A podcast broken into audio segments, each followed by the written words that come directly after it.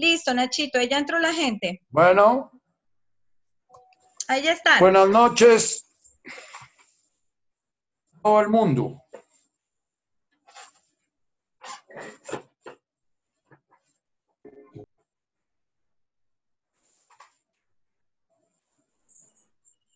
Ya, Nachito, tenemos 22 personas. Bueno, buenas noches. Eh, vamos a, a comenzar hoy un poquito dándole do- un, eh, un ratico a las preguntas que, que quedaron, quedaron dos preguntas, eh, quedaron dos preguntas, tres preguntitas.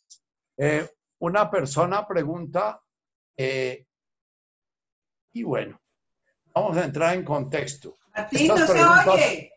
Ah, ah, Vecino, no sé en dónde. A ver, por favor, apaguen sus micrófonos, por favor, gracias. Dale, Nachito, sigue hablando. Bien, Eh, eh, estas preguntas tienen que ver con el trabajo que hicimos la vez pasada, eh, que es la segunda frase del Padre Nuestro.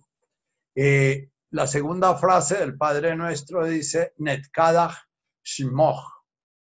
Y eh, pongo nuevamente en contexto el Padre Nuestro, porque el Padre Nuestro es como mirar, eh, si miramos una frase eh, del Padre Nuestro sin mirar el resto, es como mirar un ojo y poder entender la cara entera.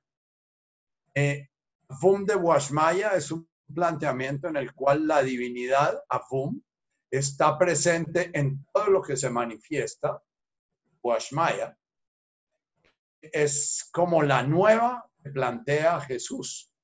Viene a decirnos, él está hablando a un pueblo que, tenía a Yahvé, a Elohim, al Señor de los ejércitos, a un Dios separado, distinto, que era como un, eh, como un eh, jefe de tribu, juzgaba, que exigía, y Jesús viene a plantear estos dos sonidos, planteando que el Avum, principio del ser, la paternalidad y maternalidad del universo, está manifestándose en el universo y que están unidos. Eh, ese primer planteamiento él va a seguirlo de una serie de, de afirmaciones, de, imágenes claras de que toca de alguna manera a cómo toca trabajar la conciencia para poder presenciar esto. Cómo toca trabajar la conciencia para que uno pueda un día realizar esto que él está planteando. La divinidad se está manifestando en cada uno de nosotros. La divinidad se manifiesta en cada pensamiento, que la divinidad se manifiesta en todos los objetos del universo. Eh, nosotros tenemos la certeza de que estamos separados y que hay una subjetividad y hay una objetividad.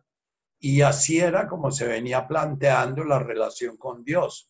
Un Dios que está afuera y se relaciona con su pueblo y ese pueblo de alguna manera a veces es fiel, a veces es infiel. Cuando ese pueblo es infiel, entonces Dios lo castiga. Cuando ese pueblo es fiel, Dios lo premia. Y todo lo que acontece en el mundo visible hasta el momento en que viene Jesús a hablar de su buena nueva, eh, es que eh, hay una relación de un yo con un otro, que hay una relación de un sujeto con otro sujeto, un sujeto que es Dios y el otro sujeto es su pueblo. Es una religión de relación de alteridades, de seres separados. Eh, una vez que plantea, plantea eso Jesús, el siguiente planteamiento que es que plantea es et kadach shimoch. Si no creamos un espacio en nuestro interior, si no creamos un- una oquedad, si no creamos un silencio, si no desplazamos por cualquier, de cualquier manera ese ego, está permanentemente construyendo ese yo, es el que nos da esa sensación de ser sólidos, esa sensación de no tener espacio en nuestro interior, esa sensación de ser, estar separados y ser uno con nosotros mismos, separados del otro, ¿ya? Entonces Jesús plantea, hay que generar un vacío. Y hablamos la vez pasada de que ese vacío eh, eh, es un vacío de ego construyendo yo. El yo, aunque lo vivamos cualquiera de ustedes, siente que es un yo sólido y que es el mismo yo de, de, la persona que hizo la primera comunión y el mismo yo que es hijo de y padre de y ya. Ese yo lo está construyendo permanentemente el ego a través de ir juntando sensaciones, emociones, sentimientos. Y viene una, una de las preguntas que me hacen es, ¿qué relación hay entre la sensación y los sentimientos? ¿En qué se diferencia una sensación de un sentimiento? La sensación es algo que se da en un momento presente, se da solamente aquí y ahora. La sensación viene de nuestros sentidos. La sensación viene de, de, los, de la vista, del oído, del olfato, del gusto. Y es una señal que aparece en nuestra conciencia siempre relacionada con un presente. El sentimiento ya es una elaboración que hace el ego alrededor de ir creando ese yo. Entonces el sentimiento yo quiero mucho a mi mamá, yo quiero mucho a mi hijo, eh, yo adoro eh, tal cosa. Me fascina la langosta que venden en el restaurante de Nueva York de no sé dónde. Eh, esa creación que invade el pasado y se proyecta al futuro y que nos da una sensación de permanencia en el tiempo, que termina anulando la sensación porque se sobrepone sobre la sensación. El sentimiento no está en el presente. Eh, eh, esa, cuando yo digo a una persona es que yo lo adoro, eh, muy posiblemente no tengo ni idea de lo que le estoy diciendo que en un momento en que digo yo lo adoro, estoy sintiendo eh, unas emociones bien armónicas en mi cuerpo, pero puede que en otro momento que yo digo yo lo adoro, eh, realmente no sé qué estoy sintiendo.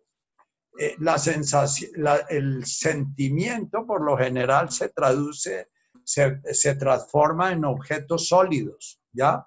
entonces se transforma en, en mi tesoro, mi amor, mi ternura, mi, mi, y ya va a ser parte de nosotros aún más prolongadamente, porque esa identidad está llenando ese vacío que no nos permite sentir y vivir la, la, divinidad que se está manifestando a través de nosotros, está siendo llenado tanto por sentimientos como por ya conceptos, ideas constructos mucho más extensos. Mi tesoro ya implica eh, algo que es sólido y algo que es mío y algo que, lo cual cuando me preguntan quién es usted, entonces yo puedo decir yo soy el papá de la tatica y yo soy el esposo de Esperanza y yo soy el, hijo del fulano y ya del sentimiento se pasa a ser un constructo mental que viene desde el pasado y se proyecta al futuro, pero todo lo que viene desde el pasado y se proyecta al futuro borra el presente, pasa por encima del presente y lo va tapando. Entonces, entre más sentimientos y más conceptos tengamos de nosotros mismos, el presente va a estar más encubierto, más, eh, opaco, más imperceptible.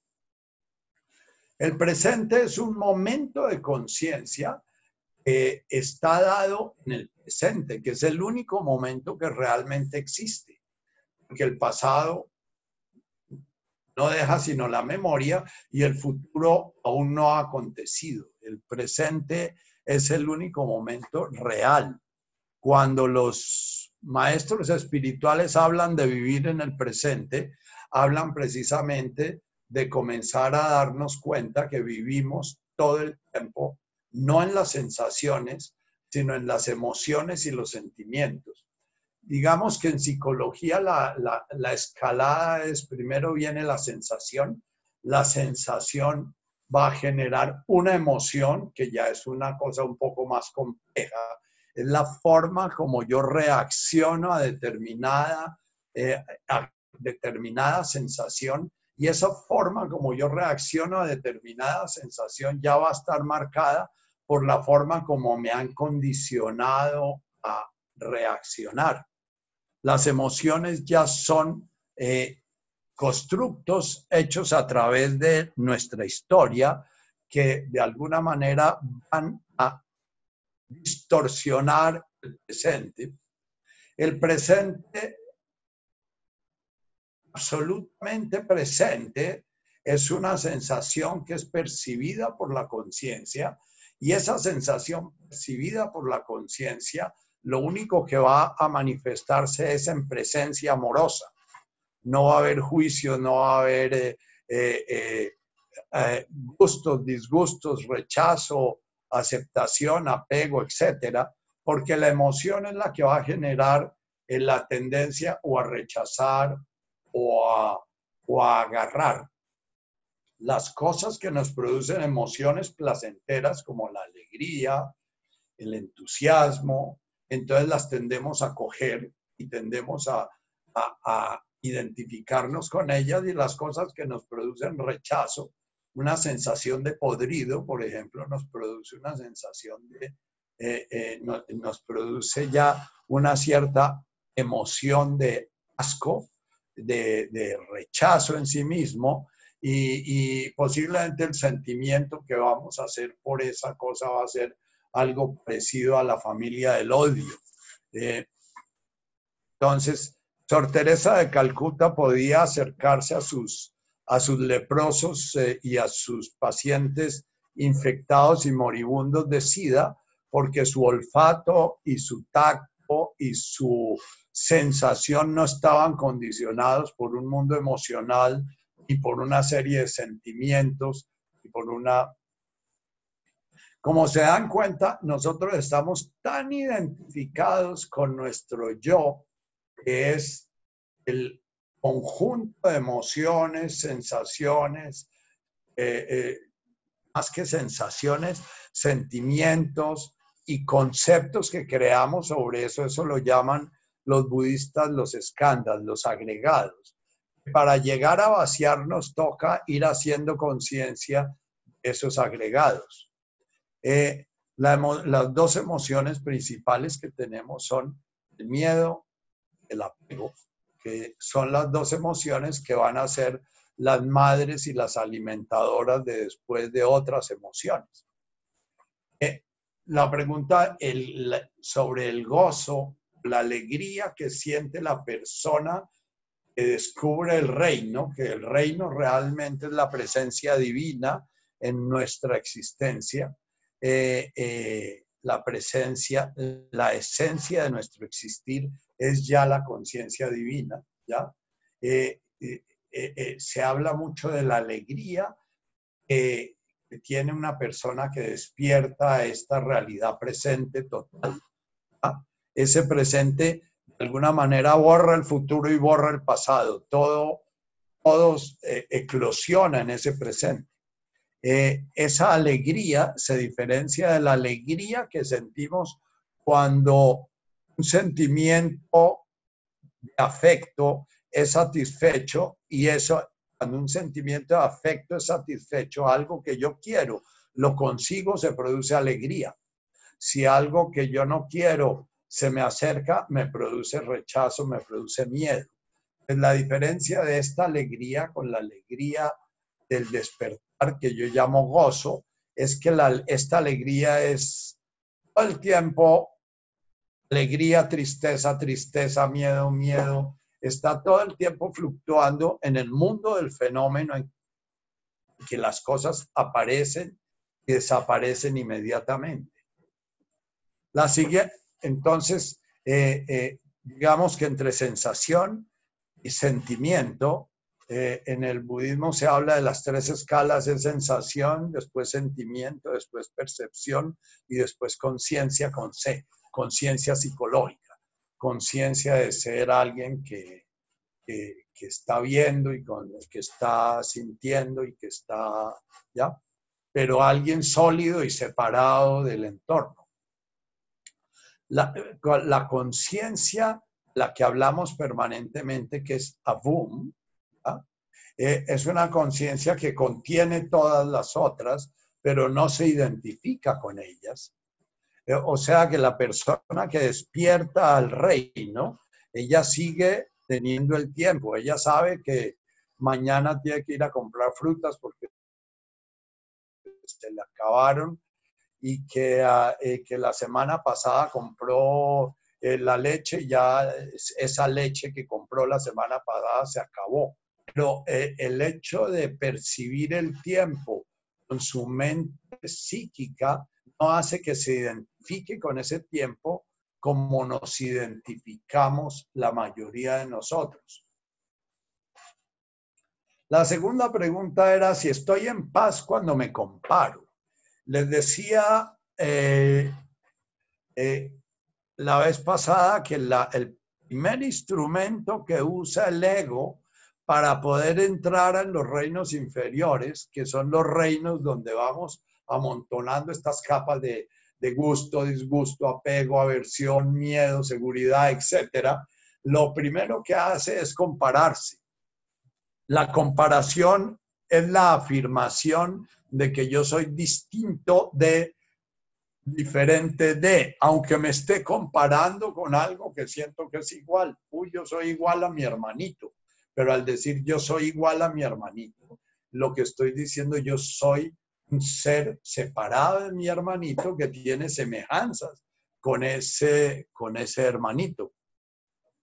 Entonces la comparación es lo que nos va a llevar a lo que trabajamos la vez pasada como los reinos inferiores. Los reinos inferiores son la forma como en el budismo se dice que se organizan las emociones Emoción tiene que ver con lo que vamos a trabajar hoy del Tetemalkutaj. Emo significa algo en nuestro interior que nos mueve, ¿ya? Que nos mueve al deseo o al rechazo. Nos mueve a buscar o nos, mueve a, quitarnos, nos, nos, mueve a comprar o nos mueve a votar. Entonces, las emociones nacen principalmente en la medida en que vamos generando la ilusión casi, casi, casi indestructible de que somos un, ser separado que es movido por el exterior, que es movido por las cosas que pasan en el mundo objetivo. Cuando les mencionaba la frase budista de el camino se hace absolutamente solo y el mundo que miramos como diferente al nuestro no son sino circunstancias que se nos son dadas para ser conscientes de nuestros karmas. ¿Ya? Eh, me hacía referencia a eso. en la medida en que yo me siento separado, yo voy a sentir que si mamá me ama, voy a ser más sólido, más permanente, más seguro de mí mismo, más, tranquilo, voy a estar más bien. Pero si mamá no me ama, entonces eh, voy a estar en un peligro muy grande, voy a estar en riesgo de disolverme, en riesgo de desaparecer, en riesgo de morir. Realmente, más que el miedo a morir, es el miedo a dejar de ser. Eh,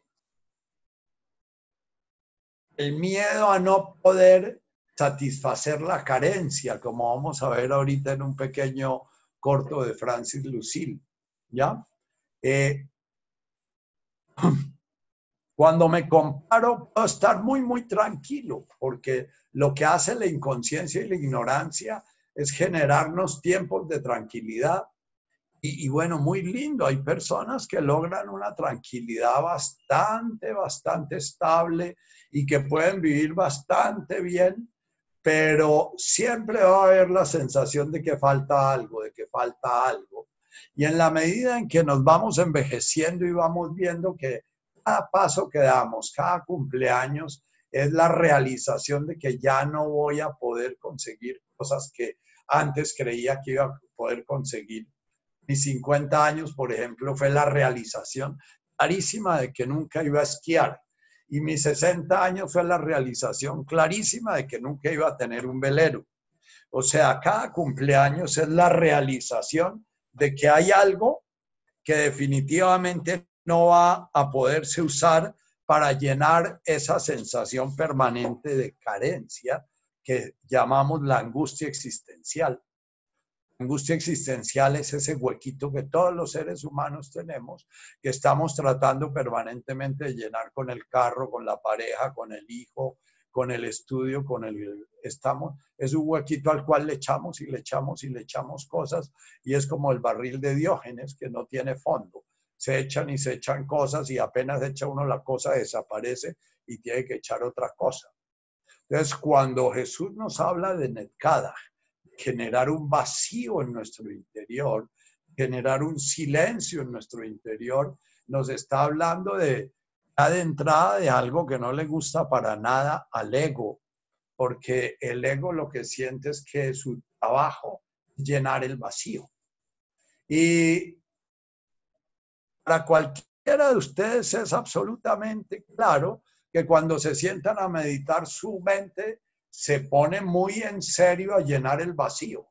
Su mente comienza a producir y producir y producir y producir y producir y producir, llenando el vacío, ¿no?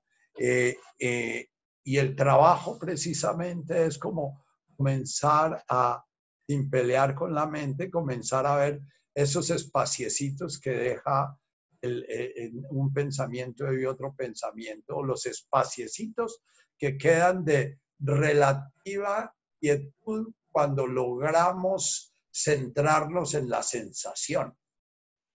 La sensación que tenemos del cuerpo al respirar, la sensación que tenemos de la postura, de la inmovilidad en la postura, la sensación que tenemos del tono muscular, la sensación que tenemos de ese espacio corporal, el cual el ego conecta y conecta para hacernos creer que es un cuerpo sólido, completo y permanente. Realmente nuestras sensaciones son un bombardeo de sensaciones permanentes que aparecen y desaparecen, aparecen y desaparecen, lo mismo que los pensamientos y lo mismo que las mismas emociones, que las emociones son reacciones a sensaciones o reacciones a pensamientos.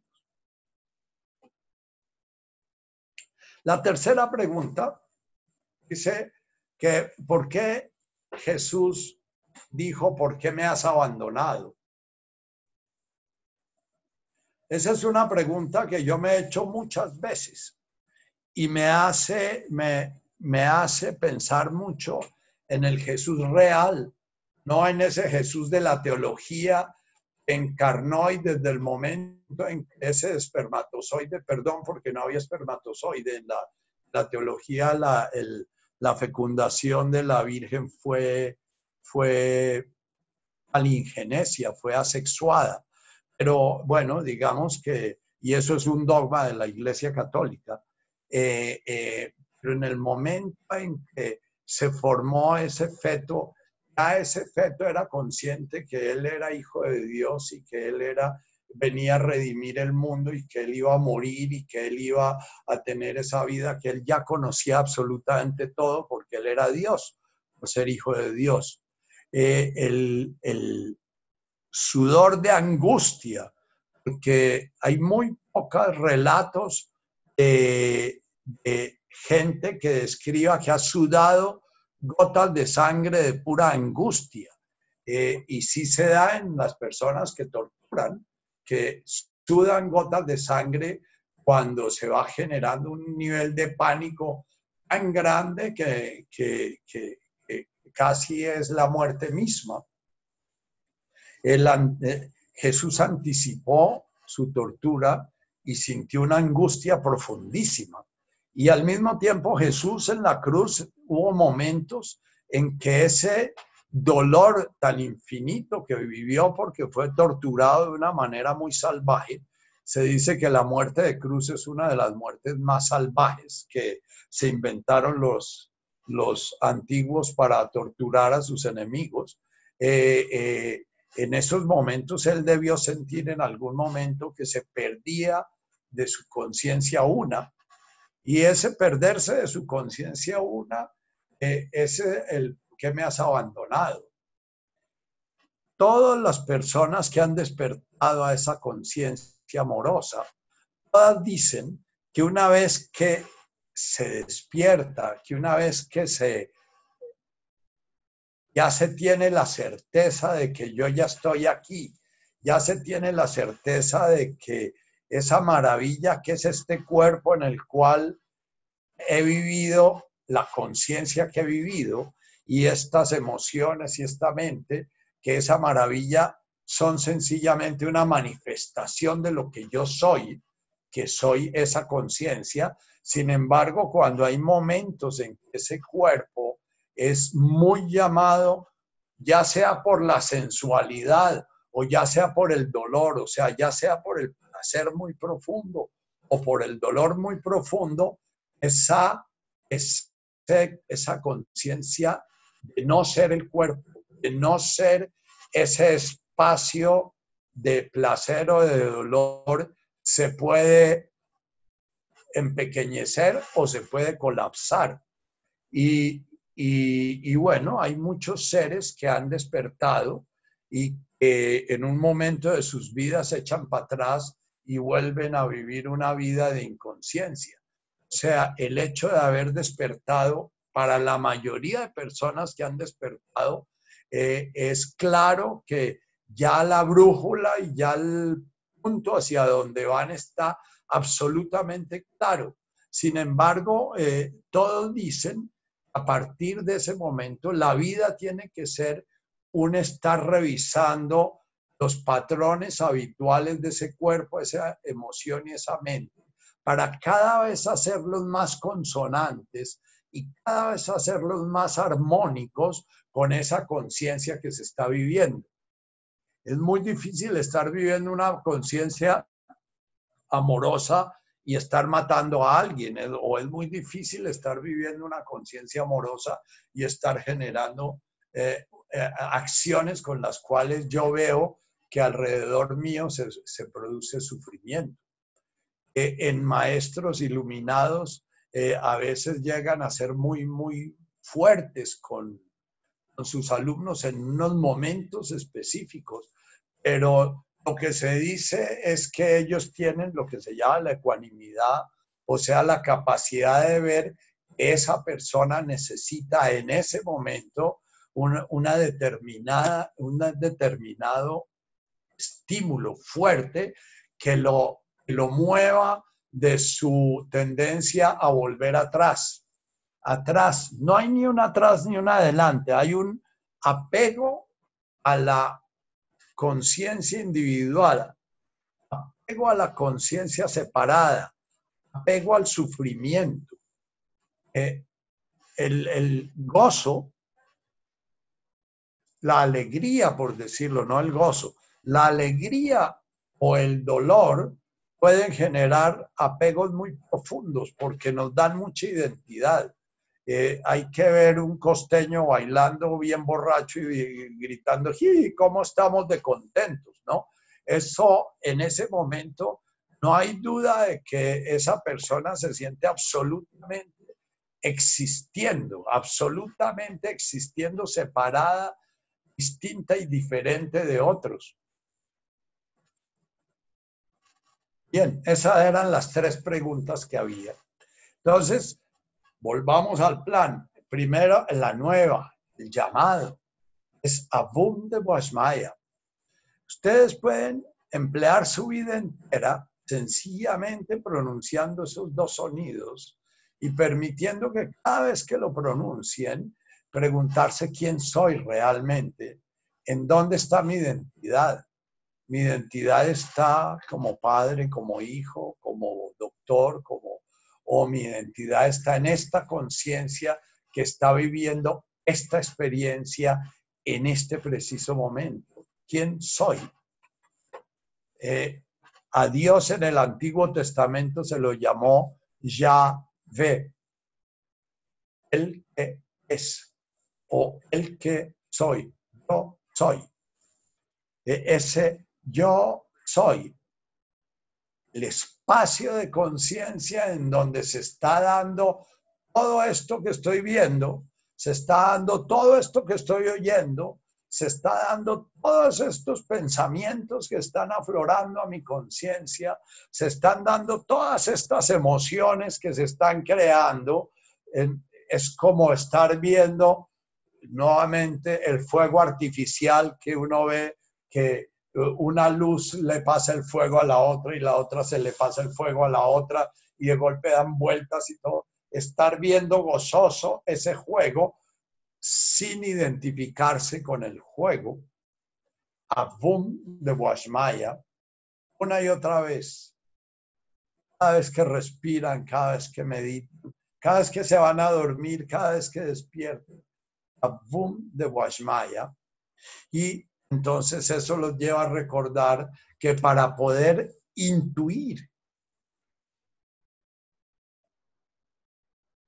saborear, tener como el vislumbre de qué es eso, tienen que ir a darse cuenta qué es lo que en ese momento les está impidiendo realizar algo que es obvio, algo que está ahí siempre, pero que hemos creado tantas capas para no conectarnos con ello que no lo podemos ver Muchos, muchos de nosotros hemos tenido momentos de asombro, como lo, lo decía Gangaji en su, en su meditación que les colgamos allá en, en el grupo de meditación. El asombro nos puede producir un pánico infinito, porque el asombro es leído por el ego como que caí en un vacío y dejé de ser. Y para muchos el despertar de la conciencia, la conciencia que está ahí permanentemente creándose y manifestándose, es aterrador, terrorífico, tan terrorífico que esos estados de despertar a veces se producen artificialmente con el ácido lisérgico y yo he trabajado con personas que dicen que es tal el terror en ese momento que lo único que desean es suicidarse eh, y les pregunto, pero suicidarse, si usted lo que está sintiendo es que se va a volver nada. Dice, pero es que es tan aterrador volverse nada que es mejor matarse y no vivir esa experiencia, ¿no? Eh, es como realizar la carencia. lo que mueve al ser humano, vamos a entrar a la tercera frase de Jesús. La segunda es, vamos a mirar cómo es ese juego que está creando ese yo a través de un ego que es un costurero muy hábil, está uniendo sensaciones para crear eh, eh, sentimientos y percepciones y después une sensaciones, percepciones para crear conceptos y crear mitos y crear ya. Eh, vamos a seguir en el siguiente estadio y hablar de lo que se llama la voluntad podríamos decir que en, esta etapa anterior hablamos de, lo que es el conocimiento. En esta vamos a hablar de la voluntad y de la acción. Así como el ego es un creador permanente a través de la mente de asociaciones libres para estar llenando el hueco y para crear imágenes y para crear sensaciones y emociones, el ego también es el hacedor por excelencia hace. ¿Por qué? Cuando nacemos, tenemos una leve posibilidad vislumbrar esta conciencia de ser a través del amor incondicional, de la presencia gozosa, alegre, de la presencia segura y confiada de nuestra madre. La persona que nace en un vínculo de este orden va a tener el vislumbre de lo que es esa conciencia amorosa incondicional. Es mi existencia produce gozo. Y eso es una sensación muy, muy, que queda muy arraigada en esa conciencia que va a hacer memorias y memorias. Y si yo construyo y yo con esa memoria, eh, mi yo va a ser bastante, bastante difícil de destruir después. Por eso dicen que los devas y los asuras, como les decía antes, van a tener mucho más dificultad de abrirse a la conciencia de la vida tal como es, que es pura impermanencia, porque la pasan mucho más rico, están mucho más seguros, se sienten amados, se sienten queridos, se sienten tenidos en cuenta, y entonces su carencia no es la carencia de los huerfanitos, que andamos todo el tiempo creyendo que el día que nos sentamos amados, tenidos en cuenta, valorados, vamos al fin a estar en paz interior y esa sensación de carencia básica va a desaparecer. El Deva y el Asura ya saben que esa sensación no desaparece, pero ellos lo que hacen es repetirse una y otra y otra y otra vez la confirmación de que están bien. Y son las personas que se pasan la vida negando el dolor de existir y, creyendo que es que hay otros que sufren porque es que eh, porque no hacen bien las cosas y hay otros que sufren porque y qué sé yo, ¿no? Eh, el Deva es una persona que se siente superior a los demás, se siente superhombre, como decía Nietzsche, y siente que los demás, cuando ve el sufrimiento ajeno, no puede sentir ninguna compasión, sino lo que siente es lástima. La lástima nace de la sensación, percepción, sentimiento y concepción de separación y diferencia. Les he estado mandando unos videos que se llaman El siglo del yo y, la hipernormalización. Eh, son unos videos que hablan de cómo en la sociedad moderna se ha ido haciendo un cada vez más fuerte, cada vez se ha vuelto más y más sólido ese yo, porque ya el sentido de la vida está precisamente no en diluir ese yo, sino en verlo más y más y más sólido. Por eso el éxito, el triunfo, el, eh, todos son señales de que la persona está bien. ¿Qué es lo que hace el ego al servicio de lo que vamos a llamar la voluntad? Ustedes se preguntan qué es la voluntad. Es un término que vivimos usándola hay que tener fuerza voluntad. Es que no tengo fuerza voluntad es que sin fuerza voluntad no se consigue, es que si lo deseas puedes sanar hasta un cáncer, es que si realmente lo deseas, tu mente puede cambiar la realidad, es que si eres realmente positivo, eh, la realidad se transforma porque tu mente crea la realidad. ¿Bien? Sí, la mente crea la realidad, es cierto. La mente es la primera forma como la conciencia se manifiesta, el primer plano, conciencia manifestada, está creando realidad. Pero si la mente crea la realidad al servicio de un yo que que su bienestar está en llenar ese vacío en el mundo fenoménico, entonces se va uno a ir al mundo de los devas, el mundo de los dioses y de los dioses celosos. Los dioses celosos son los dioses que de alguna manera no lograron solapar su angustia existencial y entonces deciden entrar al mundo a cambiar el mundo porque consideran que el mundo está mal y que entonces toca cambiar el mundo para poder ellos sentirse bien en el mundo.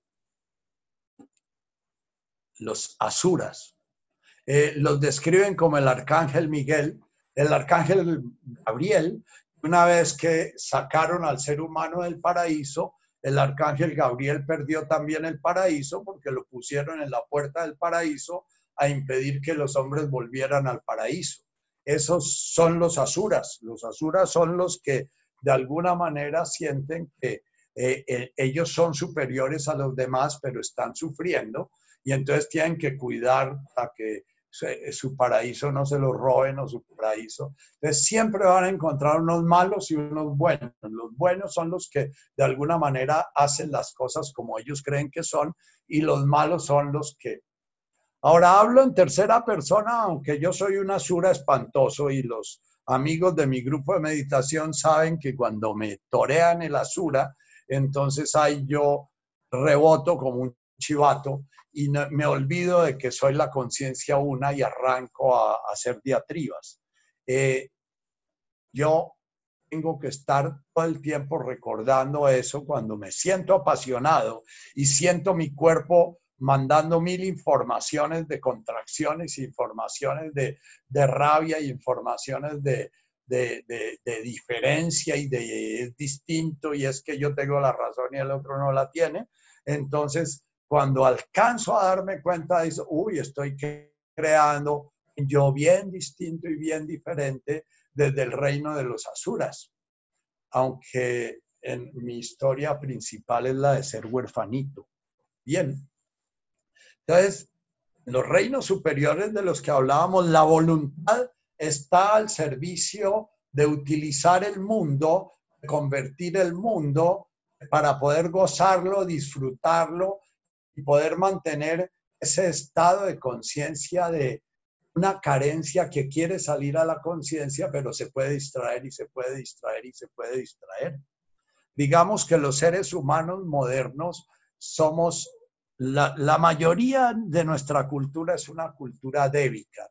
Es la cultura del confort, del bienestar, el quitarnos las incomodidades, el eh, evadir cualquier cosa, de alguna manera nos avise que nos vamos a morir, nos avise de que este reino, que este reino se va a terminar, nos avise que nos podemos enfermar, nos avise entonces la mayoría de seres humanos estamos buscando permanentemente esa estabilidad épica y por eso los medios de comunicación como este son ideales, porque nos están mandando y mandando información, información, información. Entonces podemos tener hasta mentes perezosas, porque la mente cuando la están alimentando ni siquiera tiene que hacer esfuerzo de mantener su, su trabajo, de estar creando pensamientos, sino que nos los están entregando.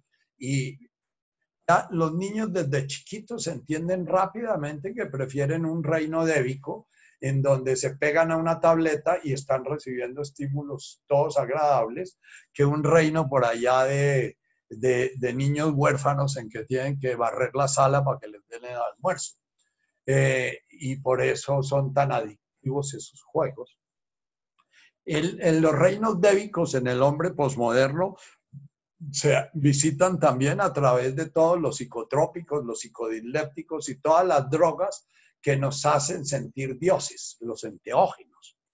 El enteógeno, que son las plantas que yo llamo sagradas, son plantas que de alguna manera ha usado toda la humanidad para asomarse a vislumbrar el abum para disolver un poquito, porque la planta enteógena es enteógena en la medida en que daña los órdenes establecidos de nuestro cerebro para mantener ese, ese yo eh, armado con el ego. El enteógeno manda a dormir al ego y entonces de golpe comenzamos a ver los sonidos y a oír los colores y a, a bueno, a sentir que somos el perrito o que somos la vaquita o que somos qué sé yo, y, se nos desintegra completamente nuestra, nuestra ilusión de yo.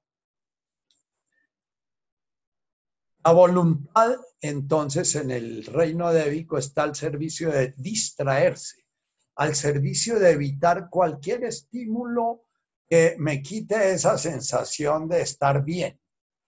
bien estar es uno de los, de los ídolos del mundo moderno, el bienestar, el confort. Si bajamos un poquito al reino humano, que es un reino en donde, en donde descubrimos que realmente toda esa seguridad que tenemos, y en donde estamos la mayoría de los humanos ahorita que nos dicen que posiblemente nos morimos en este paseo porque por lo menos el 70% de personas se van a infectar y entonces puede que los que ya estamos marcando en la lista eh, eh, eh, pasemos a otro lado. Y, pero, y entonces los que no están en la lista, entonces les da miedo que se les muera el papá o la mamá o al cualquiera de las cosas con las cuales se identifica. Pero entonces, porque no se le muera, entonces se le van a morir sus seguridades porque sus fondos bancarios se le disminuyen o pierde su trabajo, etc. Entonces, cuando entramos en el reino humano, podemos quedarnos ahí. En el reino humano de alguna manera, dicen en el budismo, el reino humano es el único reino en el cual podemos despertar la conciencia, porque en el reino humano es en el único en el que podemos ver nuestro ego construyendo el yo y podemos sentir claramente la angustia existencial y podemos sentir claramente la ilusión de nuestra distracción o podemos sentir claramente la ilusión de nuestros mitos y nuestros deseos. El reino humano es el que inspira a los filósofos que realmente se dan permiso de ver, bueno, en este orden que, estamos viendo hay algo que no está bien y, de golpe aparece, aparece el filósofo que dice, uy, Sócrates, yo solo sé que nada sé. En el momento en que Aristóteles y Platón estaban descubriendo lo que sí sabían, el otro descubre que realmente toda su ilusión de saber era una ilusión. Eh, el buen filósofo es el que de alguna manera se permite poner en duda todo lo que está manteniéndose como estable y, se, y permite que se derrita. El buen filósofo se vuelve mal filósofo cuando despierta. Se cuenta que Santo Tomás de Aquino, eh, en un momento determinado de despertar de conciencia, lo encontraron enfrente de la chimenea queriendo quemar toda su obra. Y le dicen que por qué la quiere quemar. Y dice, porque todo lo que he escrito no sirve para nada, no tiene nada que ver con la realidad. Sobra decir que lo bajaron de su iluminación a la brava y lo hicieron confesarse porque interpretaron eso como que lo había poseído el demonio y, era una gran tentación crear eso la suma teológica, que son 27 tomos de mil páginas cada uno, sería una cosa terrible. Es la solidez que fue creando la Iglesia Católica a través de sus conceptos y sus doctrinas. La Iglesia Católica es lo mismo que un ego. Construye y construye dogmas y construye para sentir una sensación de estabilidad y permanencia y sencillamente es la comunión de conciencias caminando un camino buscan precisamente eso, el despertar y el llenar esa ansia de divinidad. Voy a ponerles un videito en el cual sencillamente Francis nos habla de que todo, todo, toda voluntad es movida por el deseo y todo deseo constituye la voluntad, pero que todo deseo apunta a lo mismo. Vamos a mirar un momento el videito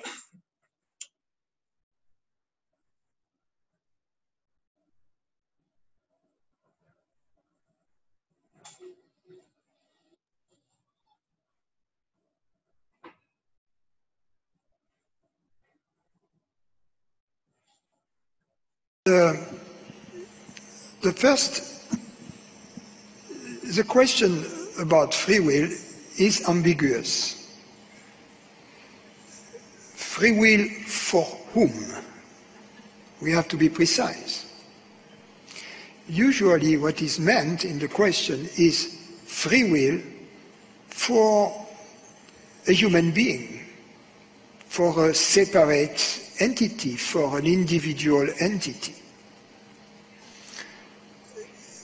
In fact, such an individual entity, a body mind, is devoid of free will.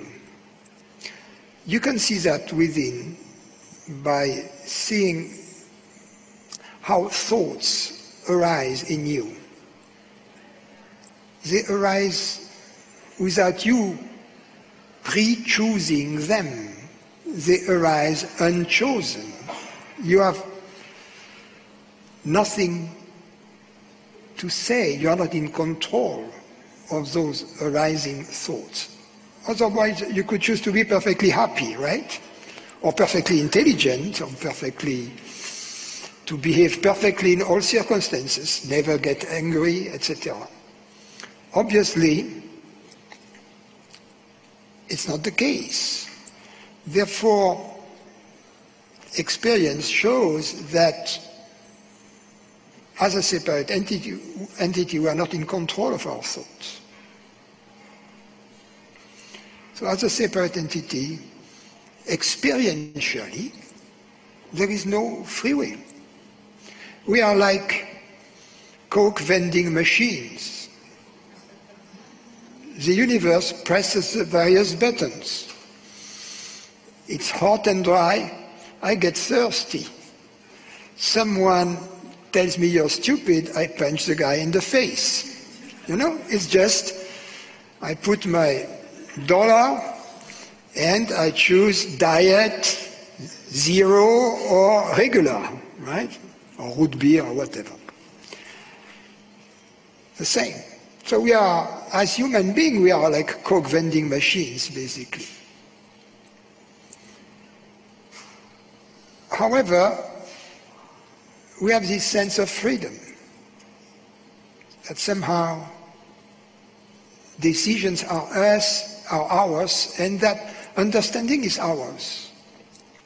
If we understand something, the decisions that flows from this understanding, we own it fully. You see, if in a given situation, we clearly see what we should be doing. And if our heart and our intelligences and, and intelligence are in agreement, then we have at the same time the feeling that this decision is truly ours, that it comes from our freedom.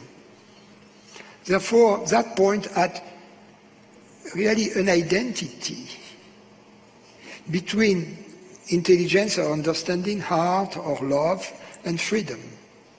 A place in us from which this kind of decision originate, originates. And that's a place of freedom and also a place of spontaneity in us to please Maurizio, yes, that I can kind of address the topic, you know, just. And you need to fulfill the mission. So, but this place of freedom in us is not personal. It is beyond the person. And that's the big discovery of all this business, in fact, about whatever, enlightenment, the spiritual path. The big discovery is this place of freedom in us, this place of intelligence, of love, of understanding, of consciousness. And the liberation is the discovery that this place, or this reality that perceives, understands, loves, decides, is universal rather than personal. That in fact it is the universe who contemplates itself through all these eyes, who, who hears herself through all these years. You know, that's symbolically the, the myth, you know, when in the Bhagavad Gita, Krishna uh, unveils for Arjuna its frightening uh, body, his real body, with many eyes and many arms. That's what is meant, in fact. That we, all these eyes here, all of our eyes are the eyes of the eyes, E-Y-E-S, right, are the eyes of one single seer. That's a great discovery. And this seer is freedom itself.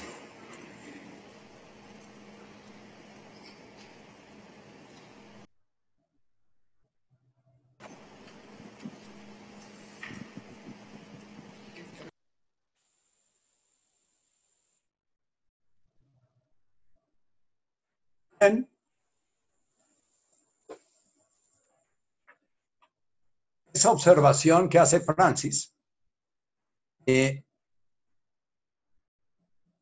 ¿de dónde sale el deseo?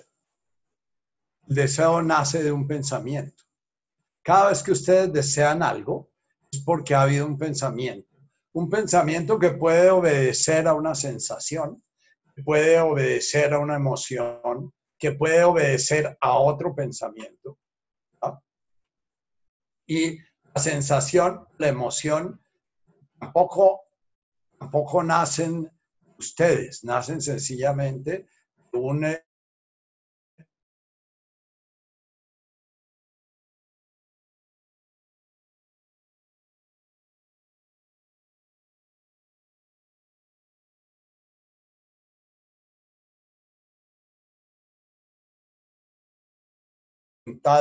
una, que descubrimos de pronto cuando descubrimos, cuando hemos generado el vacío en nuestro interior. Generar el vacío en nuestro interior significa generar el salirnos, el liberarnos de nuestros reflejos, de nuestros condicionamientos. Nuestro yo es la suma de unos hábitos mentales, unos hábitos emocionales, unos hábitos físicos y unos hábitos conductuales.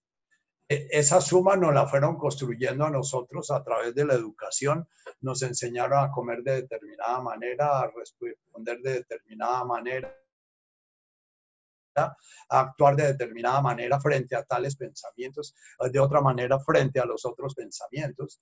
Entonces, cuando yo me encabrito con Guillermo en, el grupo porque me agarro es porque mi condicionamiento fue de un, de un orden entonces yo siento que ese tipo de pensamientos me chocan a mí y el condicionamiento de él fue de otro orden en el cual este tipo de pensamientos le chocan a él. Y aunque yo sea, tenga absoluta claridad de eso, si no estoy muy, muy atento, este fenómeno que llaman Nacho, que es un fenómeno, es un vórtice de pensamientos, emociones, sensaciones, sentimientos y todas las cosas, responden automáticos si no estoy consciente responde en automático como siempre ha respondido. Entonces, por eso puede decir el Guille que yo soy un facho. Sí, este organismo fue criado en una familia conservadora facha, en la cual todas las, eh, las teorías políticas eran de corte bastante conservador. Eh, sin embargo, mi voluntad, mi voluntad va a estar dirigida todo ese condicionamiento. Si yo no he hecho el proceso en el mejor dicho, si no, si no estoy haciendo permanentemente, porque es que eh, Jesús no habla en tiempo pasado ni futuro y yo no puedo decir yo ya hice hasta que muera y posiblemente pues, si existen otras vidas voy a tener que seguir haciendo ese proceso de vaciamiento, de, de generar un vacío para que la voluntad se manifieste sin que quede clavada en los condicionamientos. Esos condicionamientos se llaman karma. El tema al kutaj es una voluntad única en el universo. Es la que se encarga de lo que pasa en el universo. Absolutamente todo lo que pasa en el universo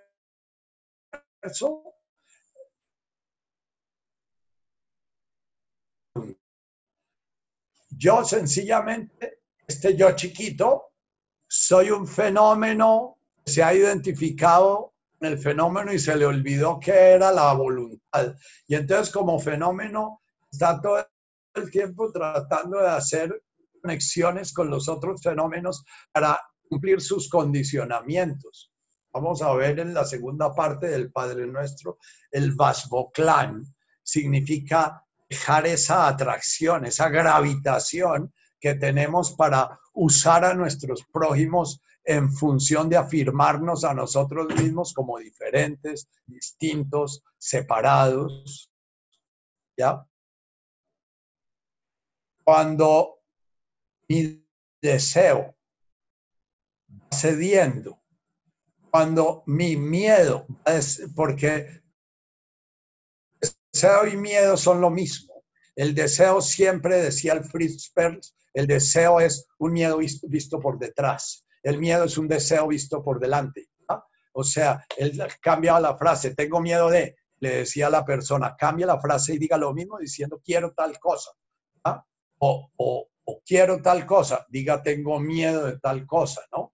Y verá que siempre el, el, ego va a jugar con los opuestos de la mente, porque la mente es un sistema binario. La mente, si yo quiero separarme, entonces mire y diga lo contrario. Quiero seguir casado, ¿ya? Y, va a ver que siempre el uno se complementa con el otro. Siempre va a haber dualismo en el mundo siempre va a haber oscuridad, va a haber luz, va a haber bueno, va a haber malo, va a haber gusto, va a haber disgusto. Bueno, Ménico se puede dar porque es el juego de los opuestos.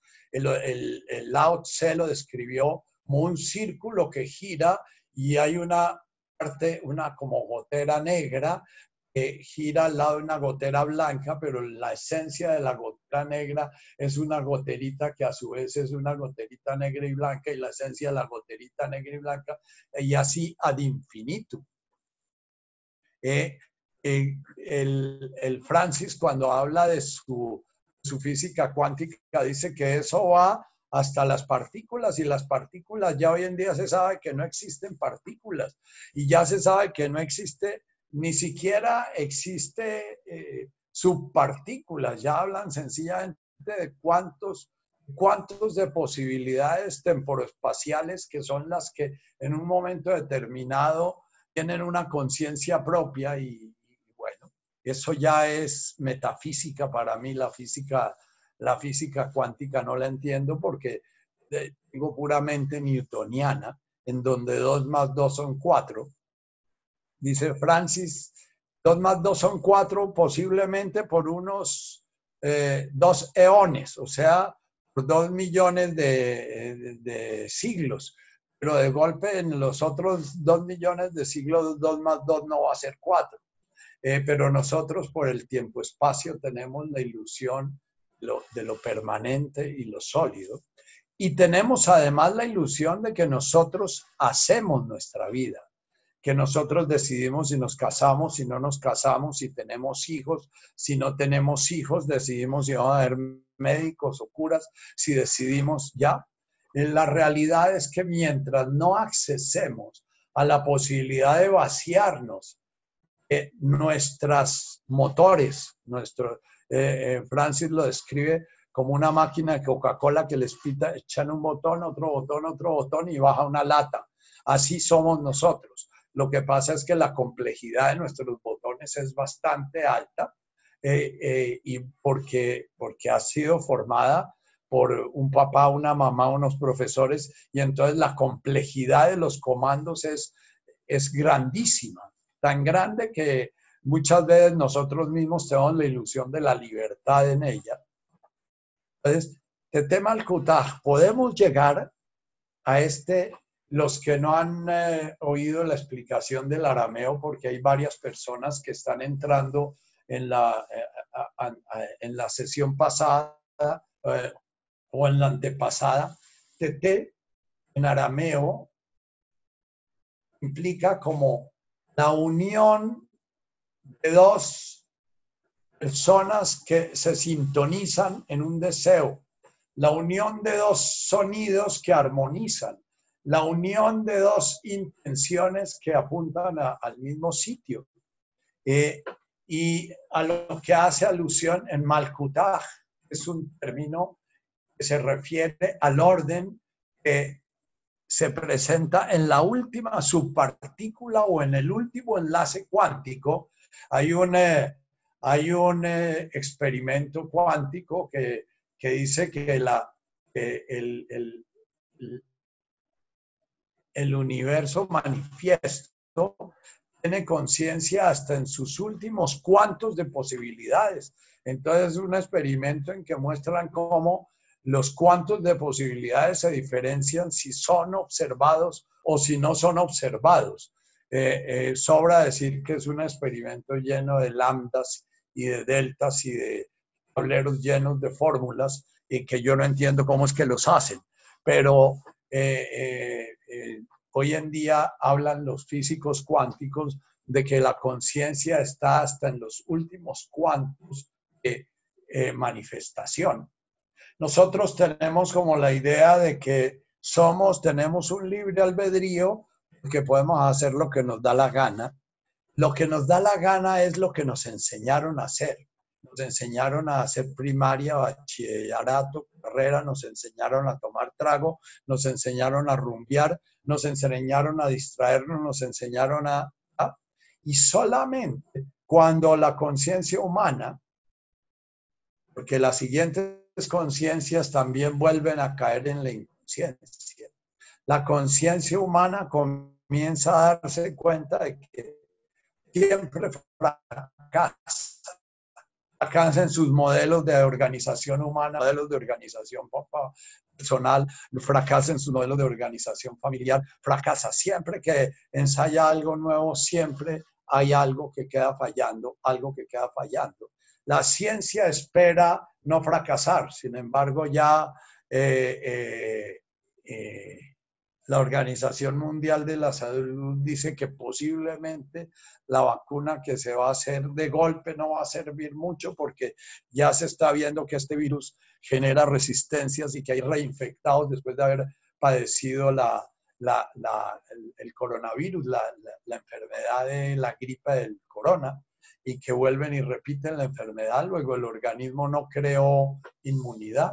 Eso lo están discutiendo, pero si la crea, eh, ya tenemos vacunas para 80, para 80 eh, gripas, vamos a tener vacunas para 81 gripas y sin embargo nos seguimos agripando.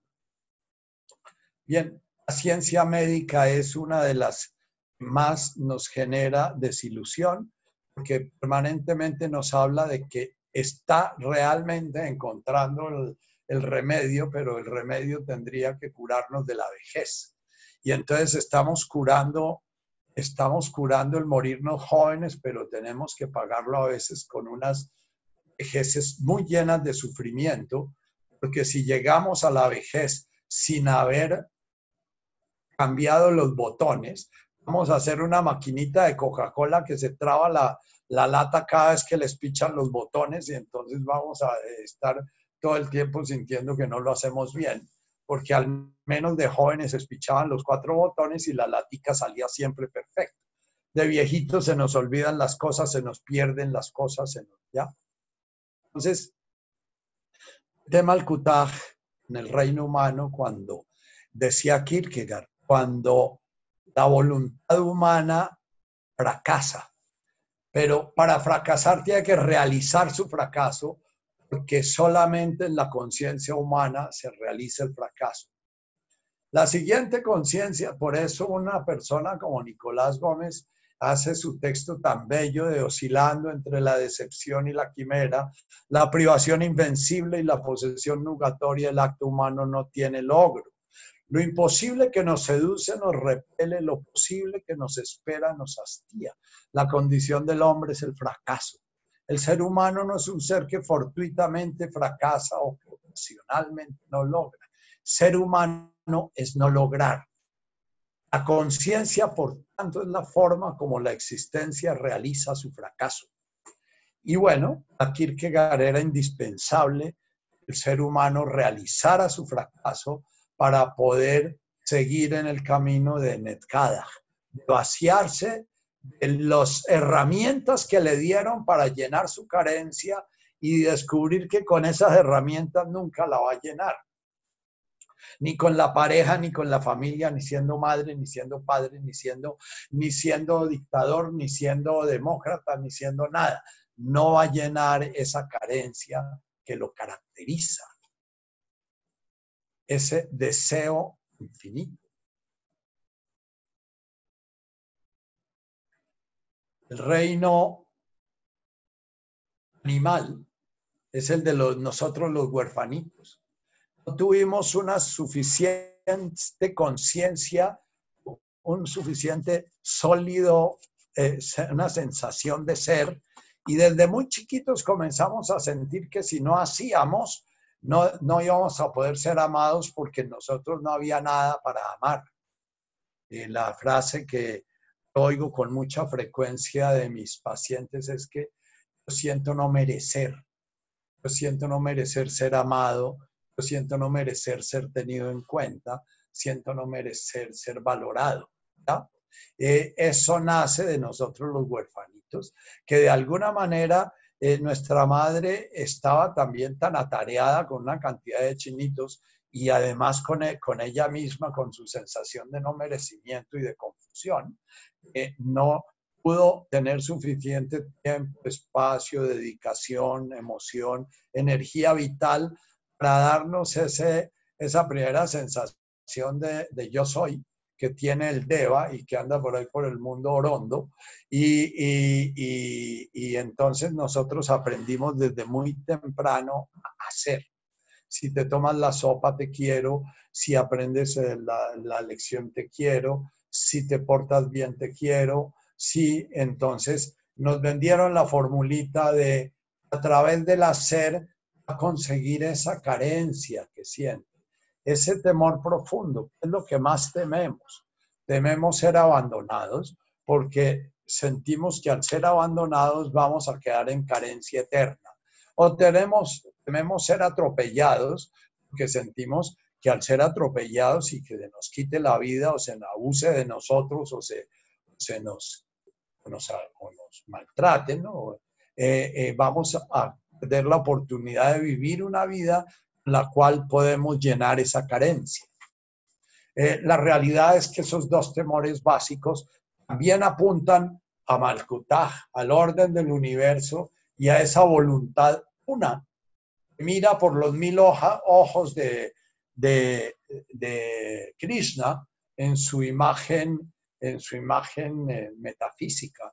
Mil, hojas, mil ojos, mil orejas, mil manos, mil, ¿ya? Ese miedo básico nos habla del deseo básico, de un día descubrir esa voluntad y ese deseo divino que ordena todo.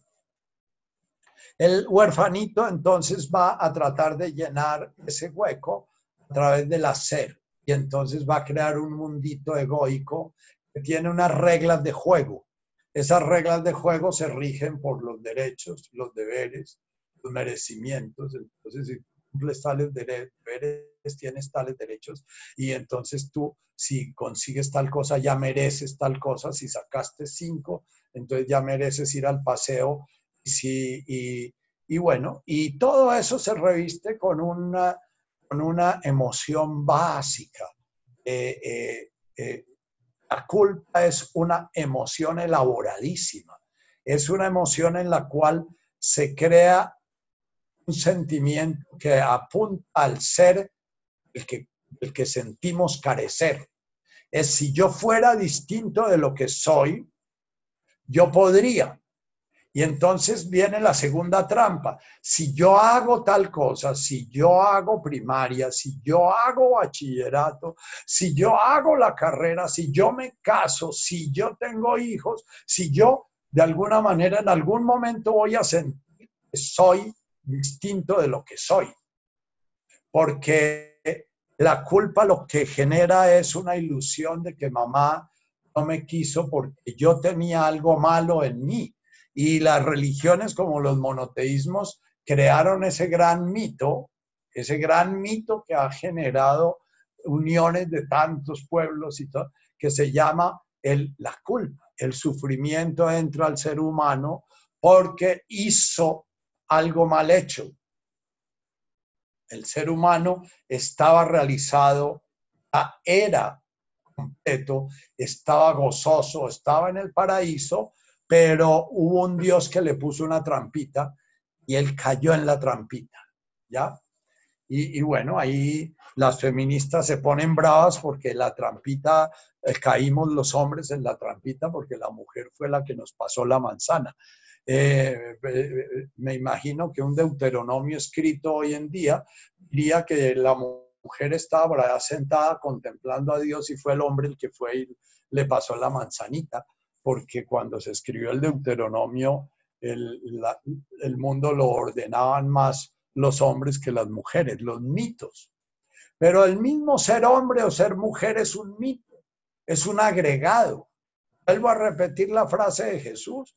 Solamente cuando el hombre deje de ser hombre y la mujer deje de ser mujer, que sentimos que hace parte de nuestra identidad más básica y hay gente que se suicida porque no tiene una identidad sexual clara y otra gente que se hace matar porque se quiere hacer respetar su identidad y la identidad de género, eso también es un constructo.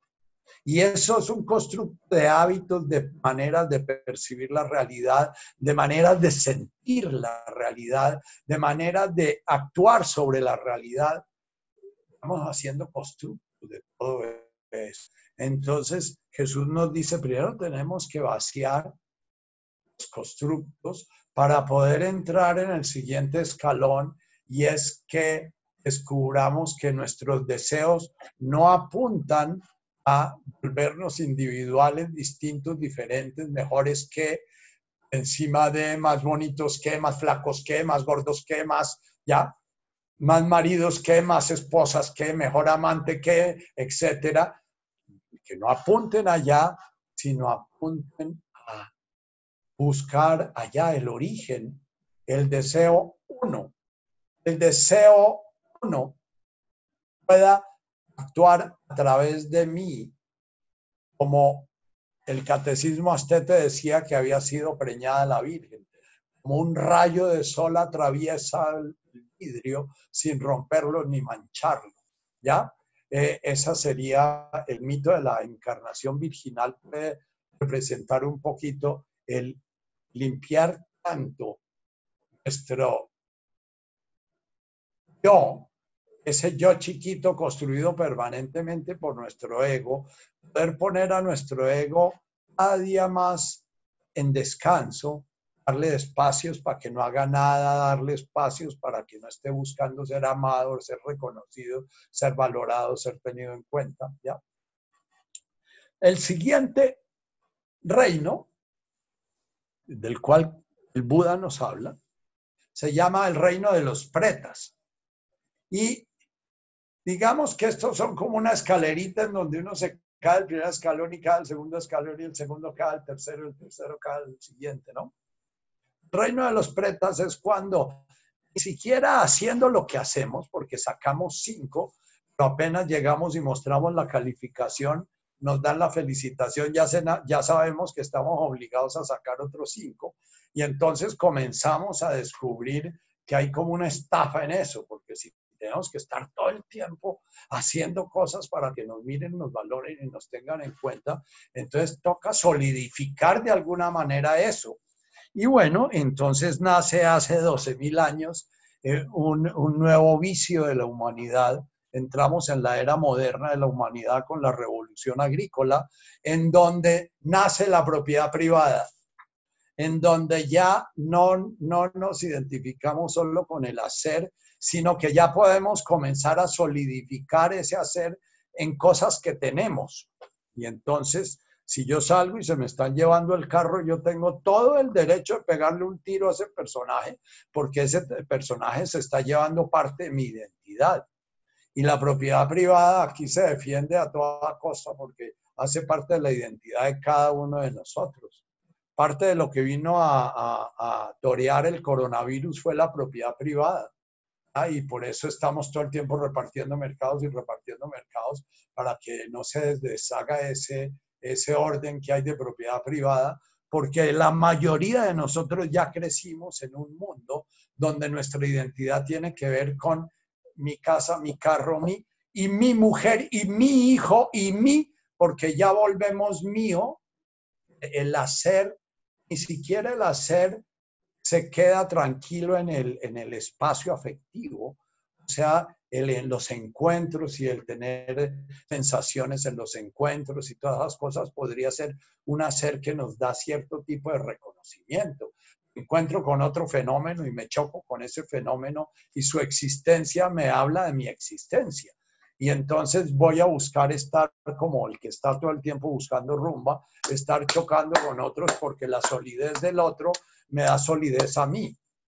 Eso lo hacemos por lo general es en, en nuestros sistemas familiares. Eric Verne dice que los juegos que juega la gente en las relaciones de pareja son para estarse afirmando mutuamente, porque el, la estructuración del tiempo en la pareja perdiendo lo que él llama estímulos, caricias. Entonces la pareja aprende a andar peleando permanentemente para estarse reconociendo en su hacer, ¿no? Y es que no haces o sí haces o no hiciste y sí hiciste y lo esto y lo otro. Y permanentemente hay una necesidad de estarle comunicando al otro que existe. Y el otro responde siempre que sí, que está siendo notificado, porque entonces responde diciendo que sí, que es que él también, que el otro existe. La mayoría de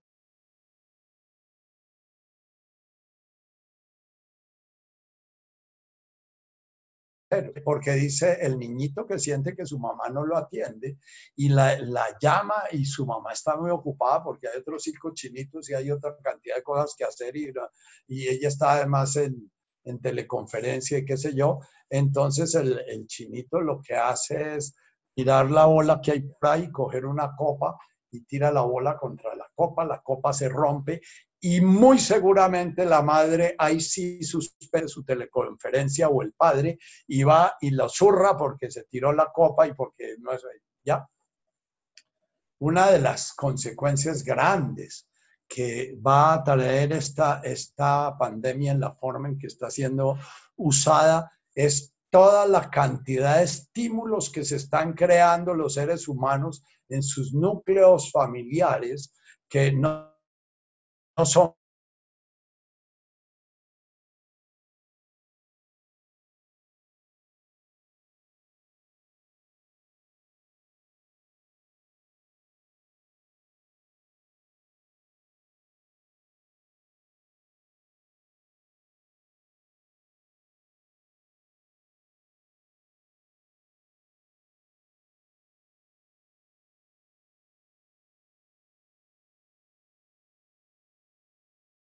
en Suezca, me siento muy sólido porque claramente la tierra me habla de mi existencia. Esos árboles no existirían si yo no los hubiese plantado como los planté. Y entonces ahí se reconoce la existencia de mis hijos que ayudaron a plantarlos y se reconoce la existencia de, de Espe que me ayuda a plantarlos y se reconoce la existencia y se pone, se marcan los árboles porque entonces ya, cuando un árbol es algo que aparece en el universo como manifestación de la divinidad y, no tiene propietario, ni tiene nombre, ni tiene sencillamente. Es una criatura que aparece y va a desaparecer igual. Hagamos lo que hagamos, aunque haya mil verdes y ocho mil ecologistas, un día el mundo fenoménico eh, vegetal va a terminarse porque eso es del mundo de los fenómenos. Bien, ese reino, el reino de los pretas, es un reino en que siempre está acaparando. Entonces los avaros son pretas. El avaro ha acumulado su dinero y ya está viejito y, y no se lo gasta porque siente que él es su dinero, el tío rico Macpato, que nada en sus monedas de oro, ¿no? Eh, la mayoría de nosotros somos un poquito avaros. Eh, eh, por temor a la ruina, nos, nos perdemos la posibilidad del gozo de los recursos que nos da nuestra propiedad privada y vivimos ahorrando y compramos seguros para el carro y seguros de vida y seguros de, esto y seguros de lo otro y, y, ya. Y, bueno, es, todos los seguros son la, la forma en que eh, los seres humanos inventamos ya seguridades, además del tener, como la casa se puede derrumbar porque puede haber un terremoto o puede haber una sonada, entonces la aseguramos y así tenemos ya un estadio de existencia más allá del mundo material. Entonces, el último de los reinos, que es el reino infernal, en donde la emoción básica, la emoción de, la, del, avaro y la emoción de la codicia es una emoción es muy dolorosa permanentemente porque permanentemente sentimos que nos falta algo. Si tenemos dos, necesitamos tres y si tenemos tres, necesitamos cinco, ya sea sexualmente, ya sea económicamente, ya sea en la comida. Y entonces de la codicia del comer viven los restaurantes y entonces ya, ya comimos la carne de aquí, entonces tenemos que ir a probar la carne de allá y ya vimos el plato de aquí, tenemos que ir al de allá. Y entonces parte de las conversaciones tienen que ver con lo que comemos o lo que no comemos, etc. Hoy en día se ha multiplicado esa posibilidad a través del celular, retrata el pedazo de papa que se va a comer y retrata el jugo que se va a tomar y que retrata la carta mostrando lo que le costó el plato, porque ya se necesita crear en el mundo virtual la identidad, en el Instagram y en el Facebook y en el seguir multiplicando identidades al infinito. El reino infernal es un reino en que el odio, el odio es el mismo, la misma energía del amor, el resentimiento, el miedo profundo, la paranoia, el miedo a todo, nos lleva a sentir que nuestra existencia solo es posible si la otra existencia deja de existir. Digamos que estamos en un reino infernal con nuestra cruzada gloriosa contra esa forma terrorífica de criatura que no es viva, porque ya están diciendo los, los biólogos que no es una criatura viva, porque si fuera viva de golpe seríamos tildados de, de, de, bioasesinos, ¿no? Es una criatura no viva. Eh, asita la vida se volvió nuestro enemigo. Realmente cada ser humano tiene más o menos, si pesa 80 kilos, tiene 3 kilos de bacterias en su intestino, sus pulmones y, su organismo. Y el bioma hoy en día ya se ha descrito, ya lo estamos trabajando en psiquiatría. Ya se producen productos psiquiátricos que alimentan el bioma, porque hay ya un tipo de, colonias de bacterias que está demostrado que mejoran el humor y está demostrado que mejoran la seguridad personal y porque el, ser humano compartimentalizado ya está siendo visto como distinto, porque ya se sabe que la madre hace su vínculo con el recién nacido a través de su bioma. El niño nace sin, sin bacterias y la madre transmite sus bacterias y a través de sus bacterias va a generar una forma de percibir el mundo. Estamos encerrados, aislados de cualquier bioma ajeno a nosotros porque hay un enemigo oculto que nos... los reinos infernales son los reinos en que los budistas dicen que es más fácil retornar al reino humano que de cualquier otro reino, porque generan tanto sufrimiento, el reino infernal es el que genera las guerras, genera las revoluciones, genera la idea de que para yo estar bien tengo que, joder a otro eh, de cualquier manera, porque es que mi malestar se debe a que el otro es blanco o a que el otro es negro, o a que el otro tiene esto o a que el otro no tiene lo otro. El reino infernal genera tanto sufrimiento y tanto dolor que de alguna manera muchas personas que viven reinos infernales un día desesperan de la posibilidad de encontrar la satisfacción de su anhelo en el mundo fenoménico, en este mundo donde permanentemente buscamos y buscamos y buscamos y no encontramos. Eh, uno puede vivir todos los reinos. Uno puede iniciar un enamoramiento en el reino débico porque se siente uno que uno es el chacho y consiguió a la diosa. Y después pasa a los asuras, entonces ya comienza a sentir que tiene que cuidar eso porque eso está funcionando de alguna manera mal.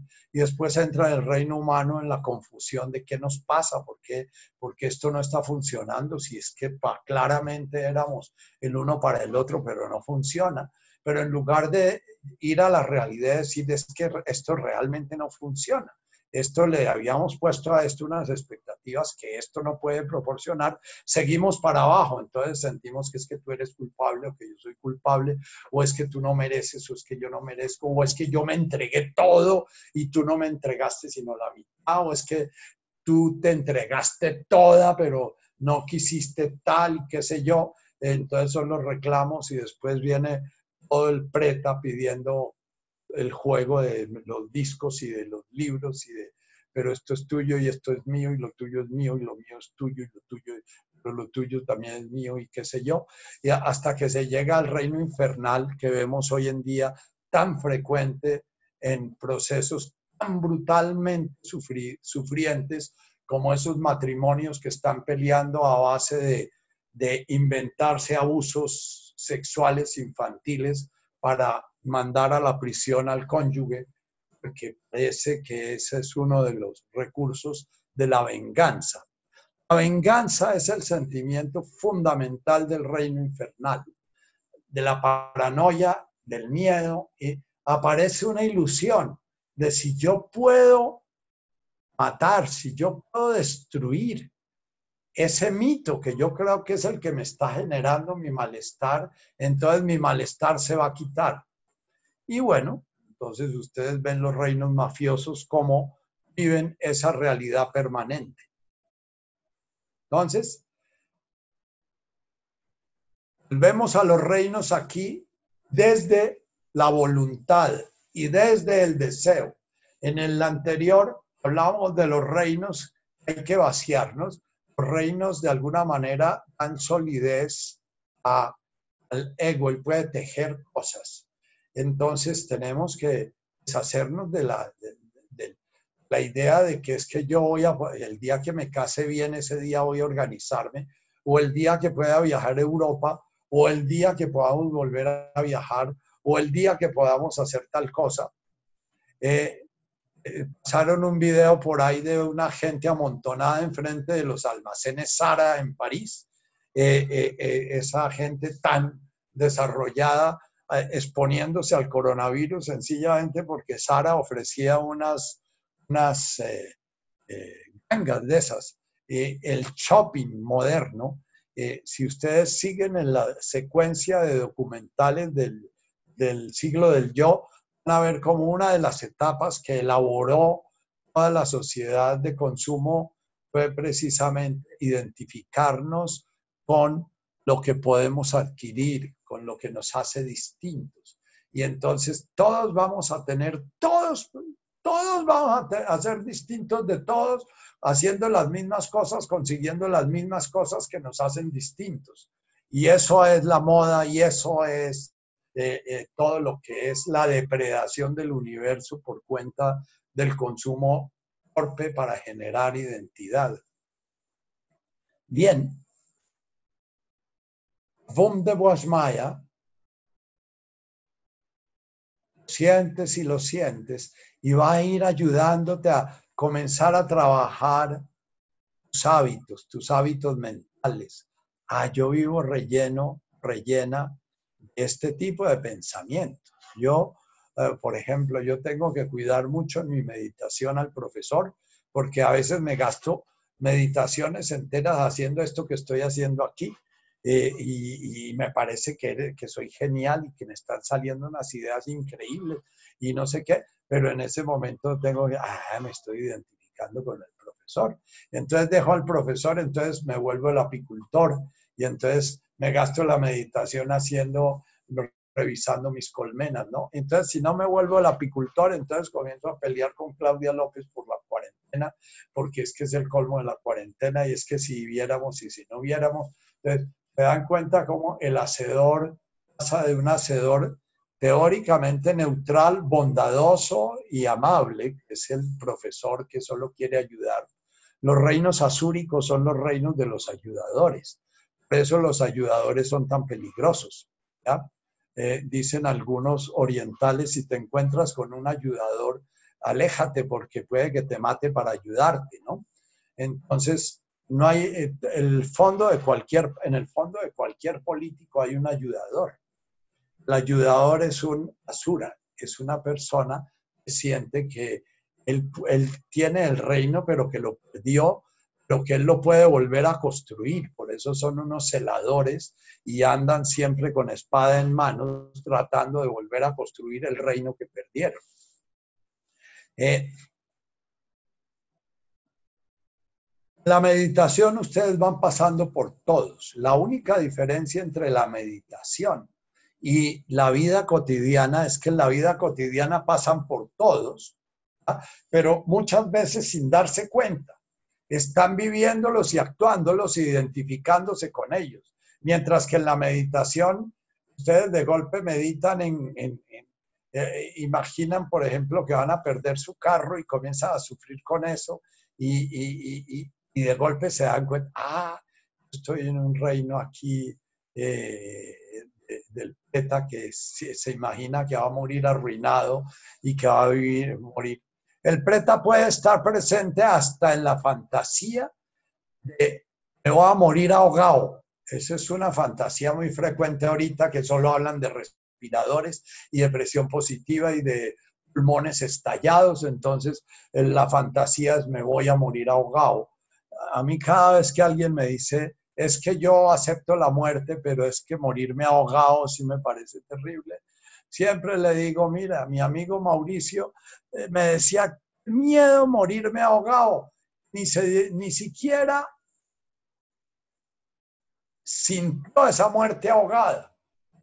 ¿Por qué? Porque estaba en su presente. Él afortunadamente había durado 30 años de su vida dedicados a estarse quieto y a quietarse y a quietarse y a quietarse. Y, bueno, cuando llegó la muerte, sencillamente dejó de respirar. ¿Ah? Eh, yo tengo miedo de morirme ahogado porque fui asmático y mis memorias de niño me recuerdan esa asma y, lo terrible que era eh, sentir que no me entraba el aire y todo. Y mi trabajo es volver a mi presente. No tengo ni idea.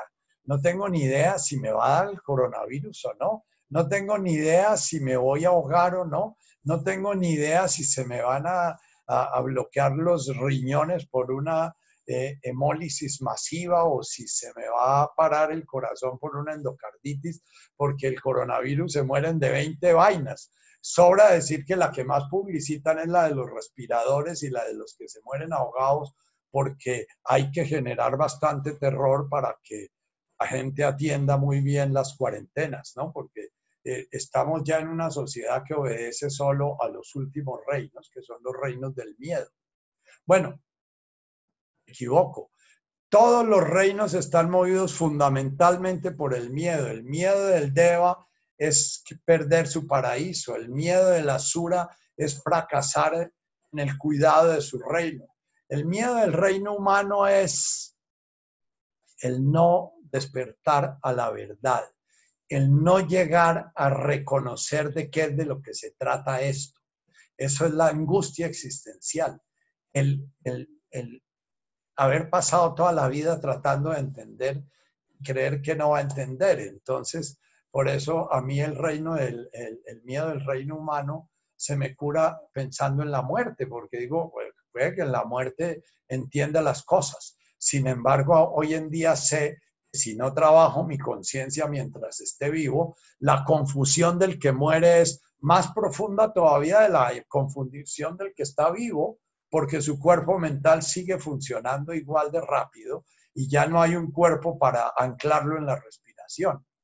Entonces, parte del apuro que tengo es precisamente trabajar este don enorme que es estar encarnado en una conciencia divina encarnada en un ser que es consciente de sí mismo y que es consciente de que puede despertar. Eso, dicen los budistas, es un don tan, tan grande y lo comparan como la, la posibilidad que tiene una tortuga de salir, de salir en el mar a través de un aro, de un laula, eh, habiendo solamente tortuga y un solo aro en todo el mar. Entonces, por eso los budistas le dan tanto, tanto honor a la conciencia mental, porque es la conciencia en la cual se puede hacer un proceso de liberación. Bien. Ah, no deje espacio para las preguntas, las dejamos para después, la tatica me las pasa después. No, no hay preguntas, Nachito, no hay preguntas. ¿Ah? Que no han ¿Ah? escrito ninguna pregunta. Ah, bueno, listo, la vez entrante pues entro directo. Eh, me parece bien. Y si la vez entrante tienen alguna, o durante la semana tienen alguna pregunta, la pueden escribir en el chat.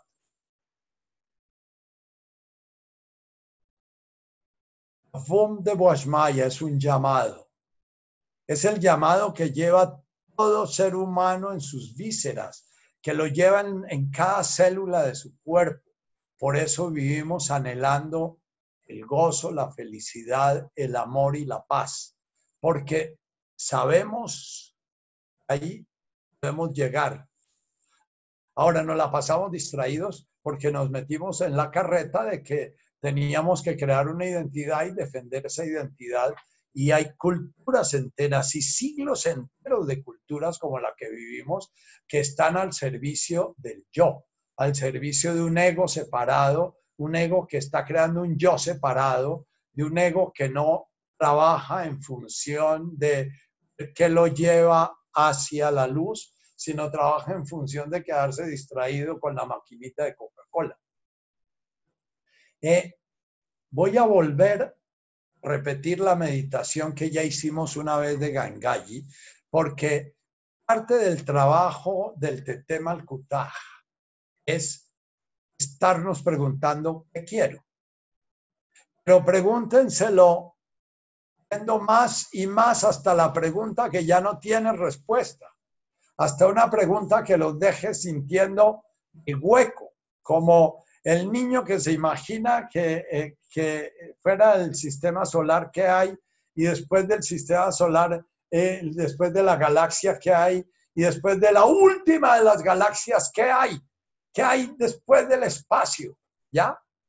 Eh, esa pregunta no tiene respuesta. Sigan este ejercicio hasta allá. Vayan adentro de ustedes mismos, cierren sus ojos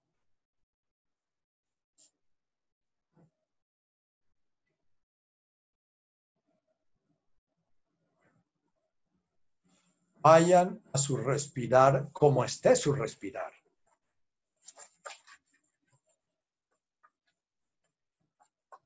Miren a ver si es amplio, si es corto. Observen las sensaciones. Respirar es una familia de sensaciones. Sensaciones que aparecen en tus fosas nasales cuando el aire toca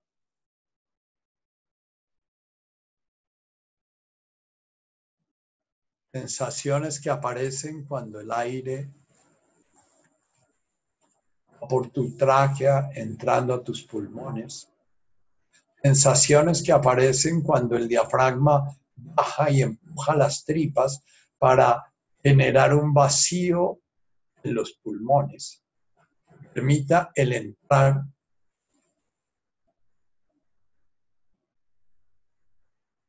el universo en ese vacío. Inspirar es generar un netkadach fisiológico. Y siente cuando el aire sale. Es generar como un tepe malkutaj. Es como generé el vacío y ahí estoy entregando esta vida de este fenómeno consciente el universo.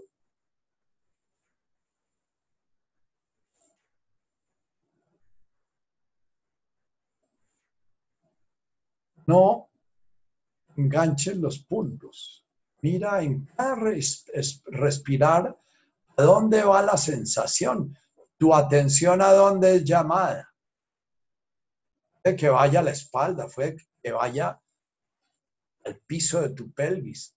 Mira, ¿dónde va tu sensación cuando inspiras? ¿Y a dónde va tu sensación cuando expiras?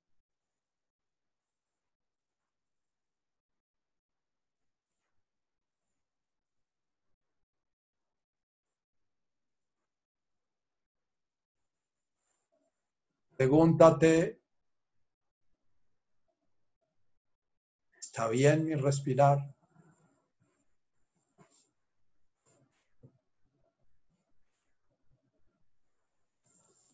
Siento que mi voluntad personal está manejando mi respirar, siento que mi respirar se está dando espontáneamente.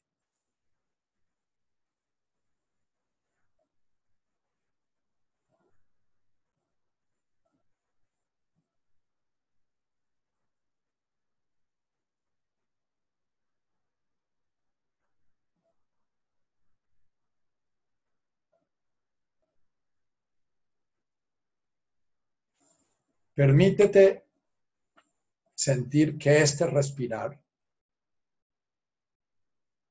lo están haciendo 8 mil millones de seres humanos.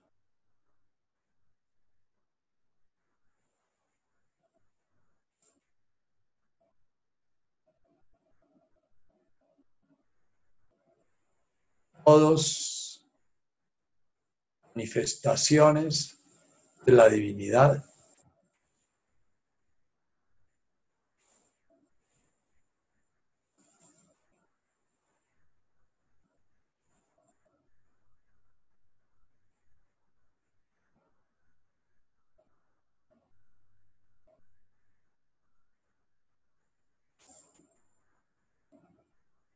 Permítete estar ahí en esas sensaciones y ser consciente de los constructos que haces. ¿Es suficiente? ¿No es suficiente? ¿Lo hago bien? ¿Lo hago mal? ¿Es placentero? No.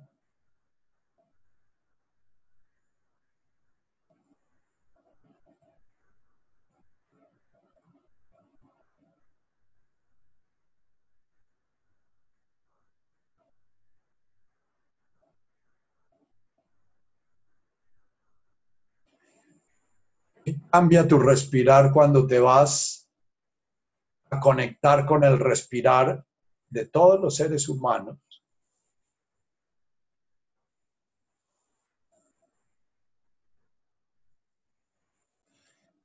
Ahora, al respirar de todos los animales, los que aparezcan te pongas a hacer una elaboración botánica, biológica, zoológica.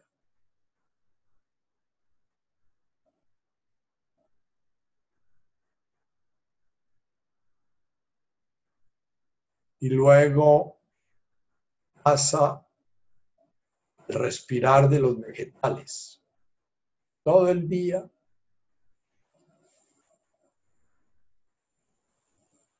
inspiran luz.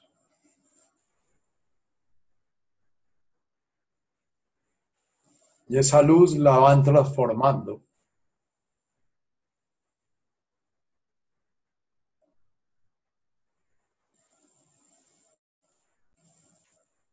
Toda la noche inspiran forma. Expiran mismo que tú.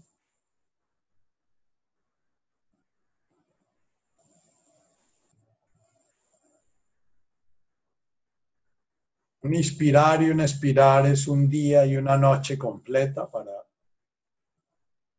un buen árbol.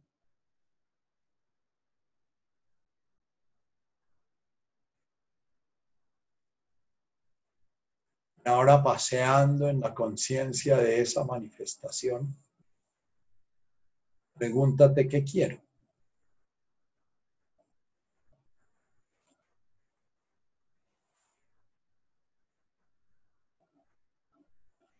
Sigue respirando. Que la respiración sea el fondo de esa pregunta. ¿Qué quiero?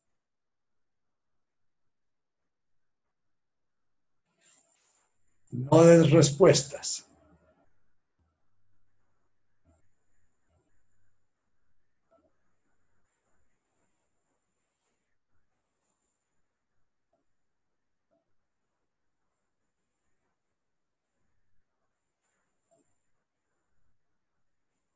Si aparecen respuestas, sencillamente míralas pasar como se miran caer las hojas de ese árbol en otoño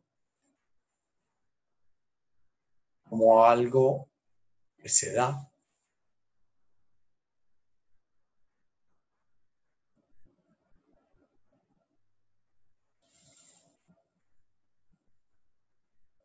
quiero? Síguete preguntando eso.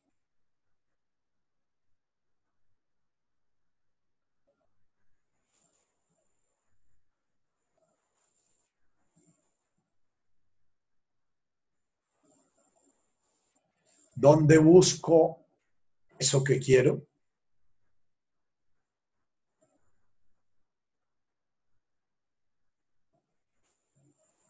Sin juzgar.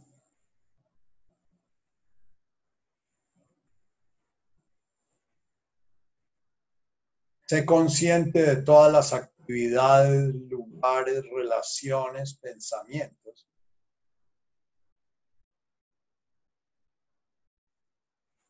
Siguen ese buscar lo que quieres.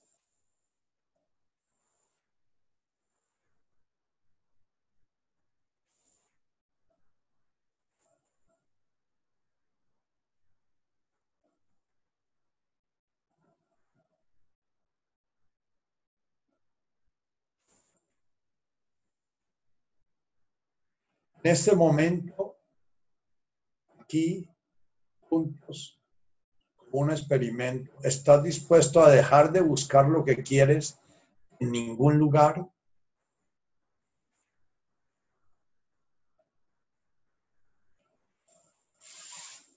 Este instante, dejar de buscar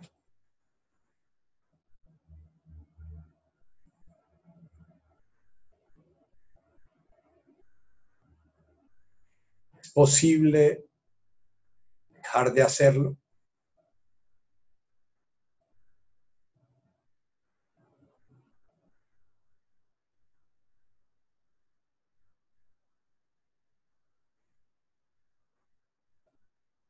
Atiende aún si lo que estás buscando es dejar de buscar.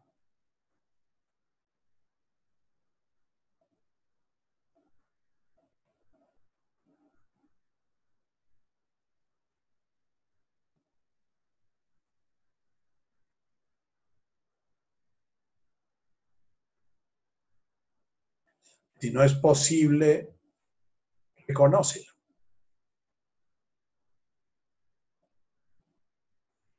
Y vuelves a preguntarte, ¿qué quiero? Detrás de ese ruido que quedó, no pude parar.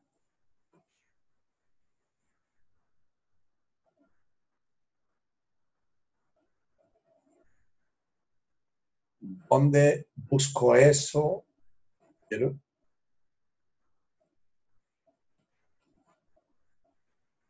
Y nuevamente la pregunta, ¿estoy dispuesto a dejar de buscar?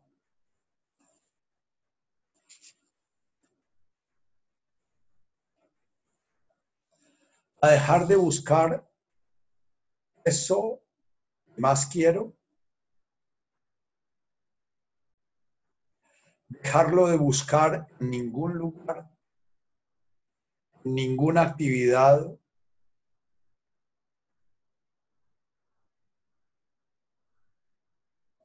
ningún cuerpo.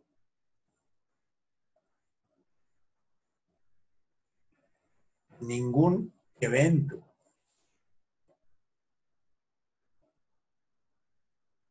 Ningún objeto.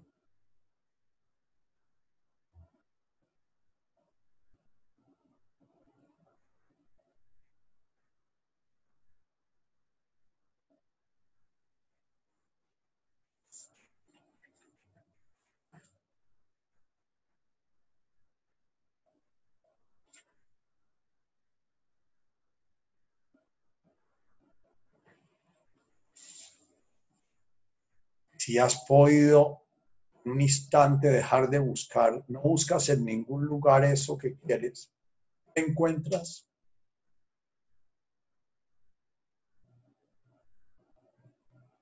¿Qué hay acá?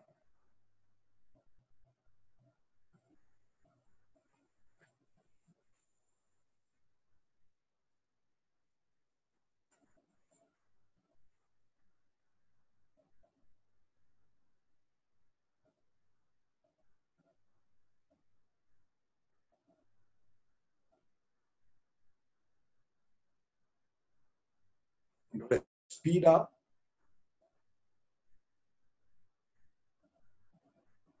ese espacio.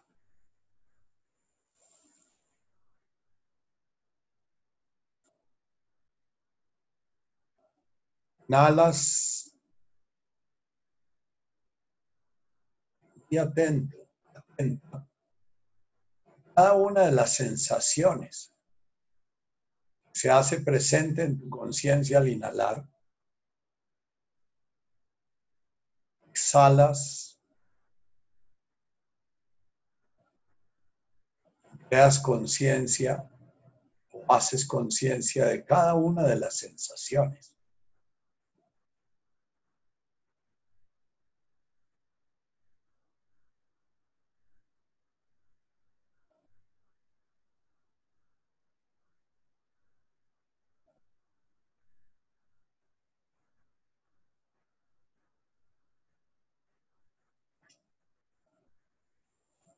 Si comienzan a aparecer capas de cebollas como, uy, lo estoy haciendo bien, o como es de rico, o no he podido hacerlo, es que yo no estoy entendiendo, es que no sé de qué se trata, es que vuelve al puro respirar. Mirando todos esos capas que aparecieron sencillamente como rellenos que vienen a caer en ese vacío.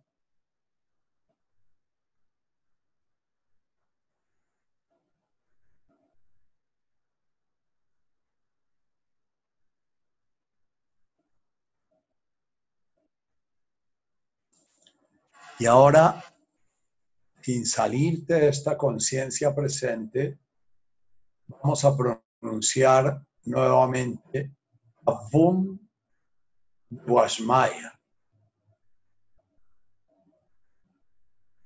Pronúncialo de tal manera que te oigas. Avum Vashmaya.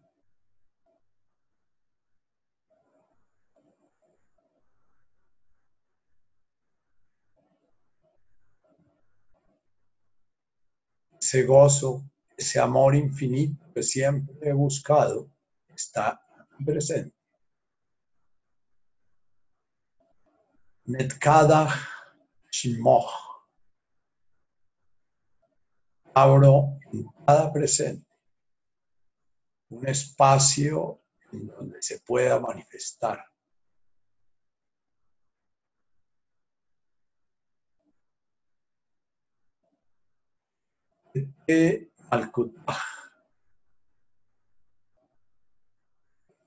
Me uno esa voluntad transformándome en uno de los mil ojos, en una de las mil orejas, en uno de los mil brazos. Esa voluntad se manifiesta a través de este fenómeno, en mi respirar.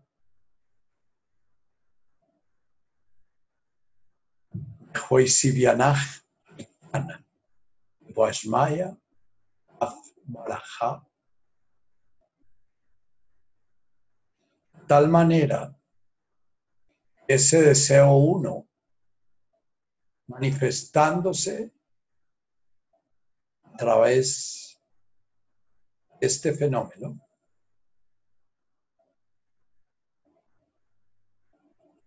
se hace consciente y se hace presente en todo el universo visible, sutil, en este cuerpo.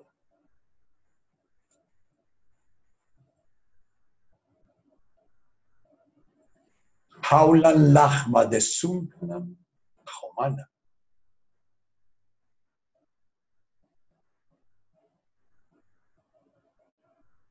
Esté despierta en mí esta necesidad de conocimiento, de alimento, de experiencia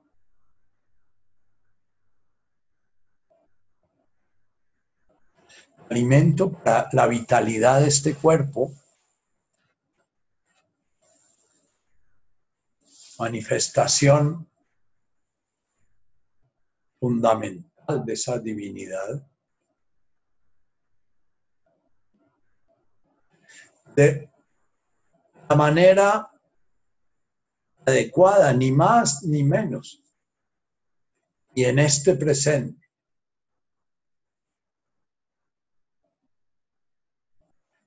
Pueda estar tan presente que viva y vida solamente para este presente.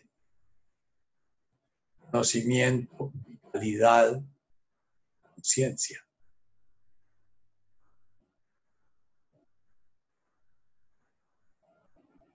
Masboclan, Reuben, pueda ir soltando la necesidad de estarme identificando con el juego de los fenómenos que se dan en la conciencia.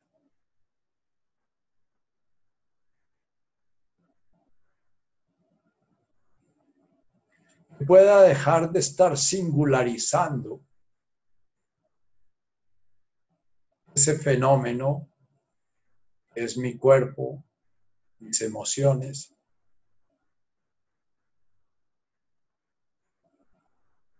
O ese cuerpo, esas emociones, esa mente.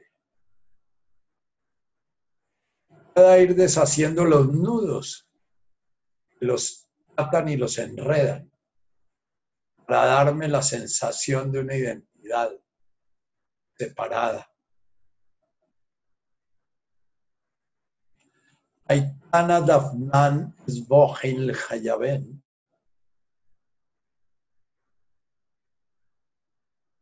Estando atento, no crear nudos causales mis prójimos con esas circunstancias que rodean este fenómeno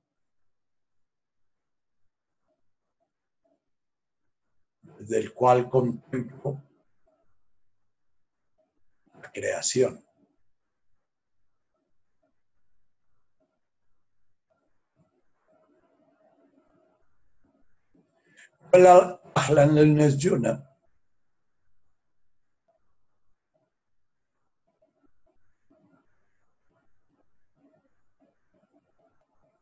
Mi conciencia no se queda enredada y distraída. La frivolidad en la imagen, en los teneres, en las distracciones. No me pierda las distracciones. La Patsanim Bishab y que no quede congelado.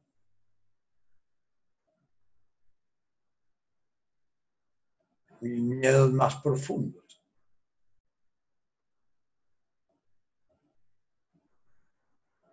No quede congelada las rigideces que he creado para sentirme sólido y siendo.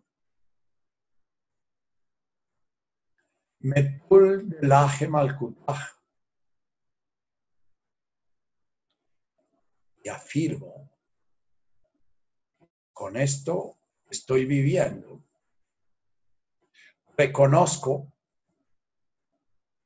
que esta creación, este campo, este espacio de fenómenos son el orden divino son regidos por el orden divino, que no hay un cabello que se caiga de una cabeza en la voluntad del Padre.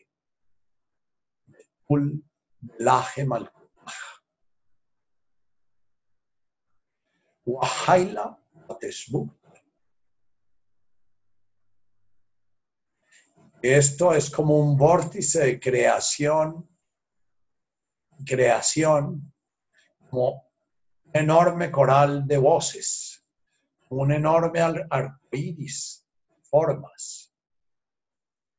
Se crean y se crean y se destruyen.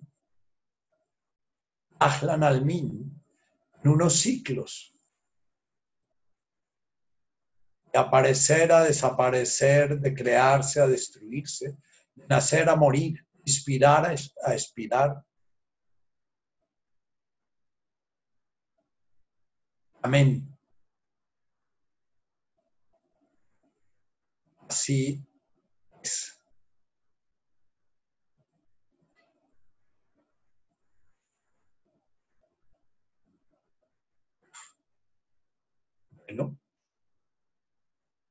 Vuelve nuevamente a tu presente. Si cada día vas familiarizando estos sonidos y estas vibraciones con tu cuerpo, cada día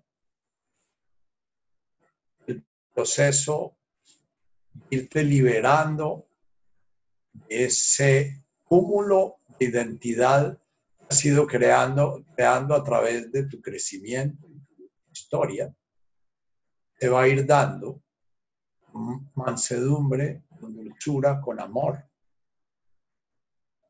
Cada día la conciencia va a estar más consciente. No quedar enredada en el fenómeno. De poder contemplar gozosa ese fenómeno como su propia manifestación.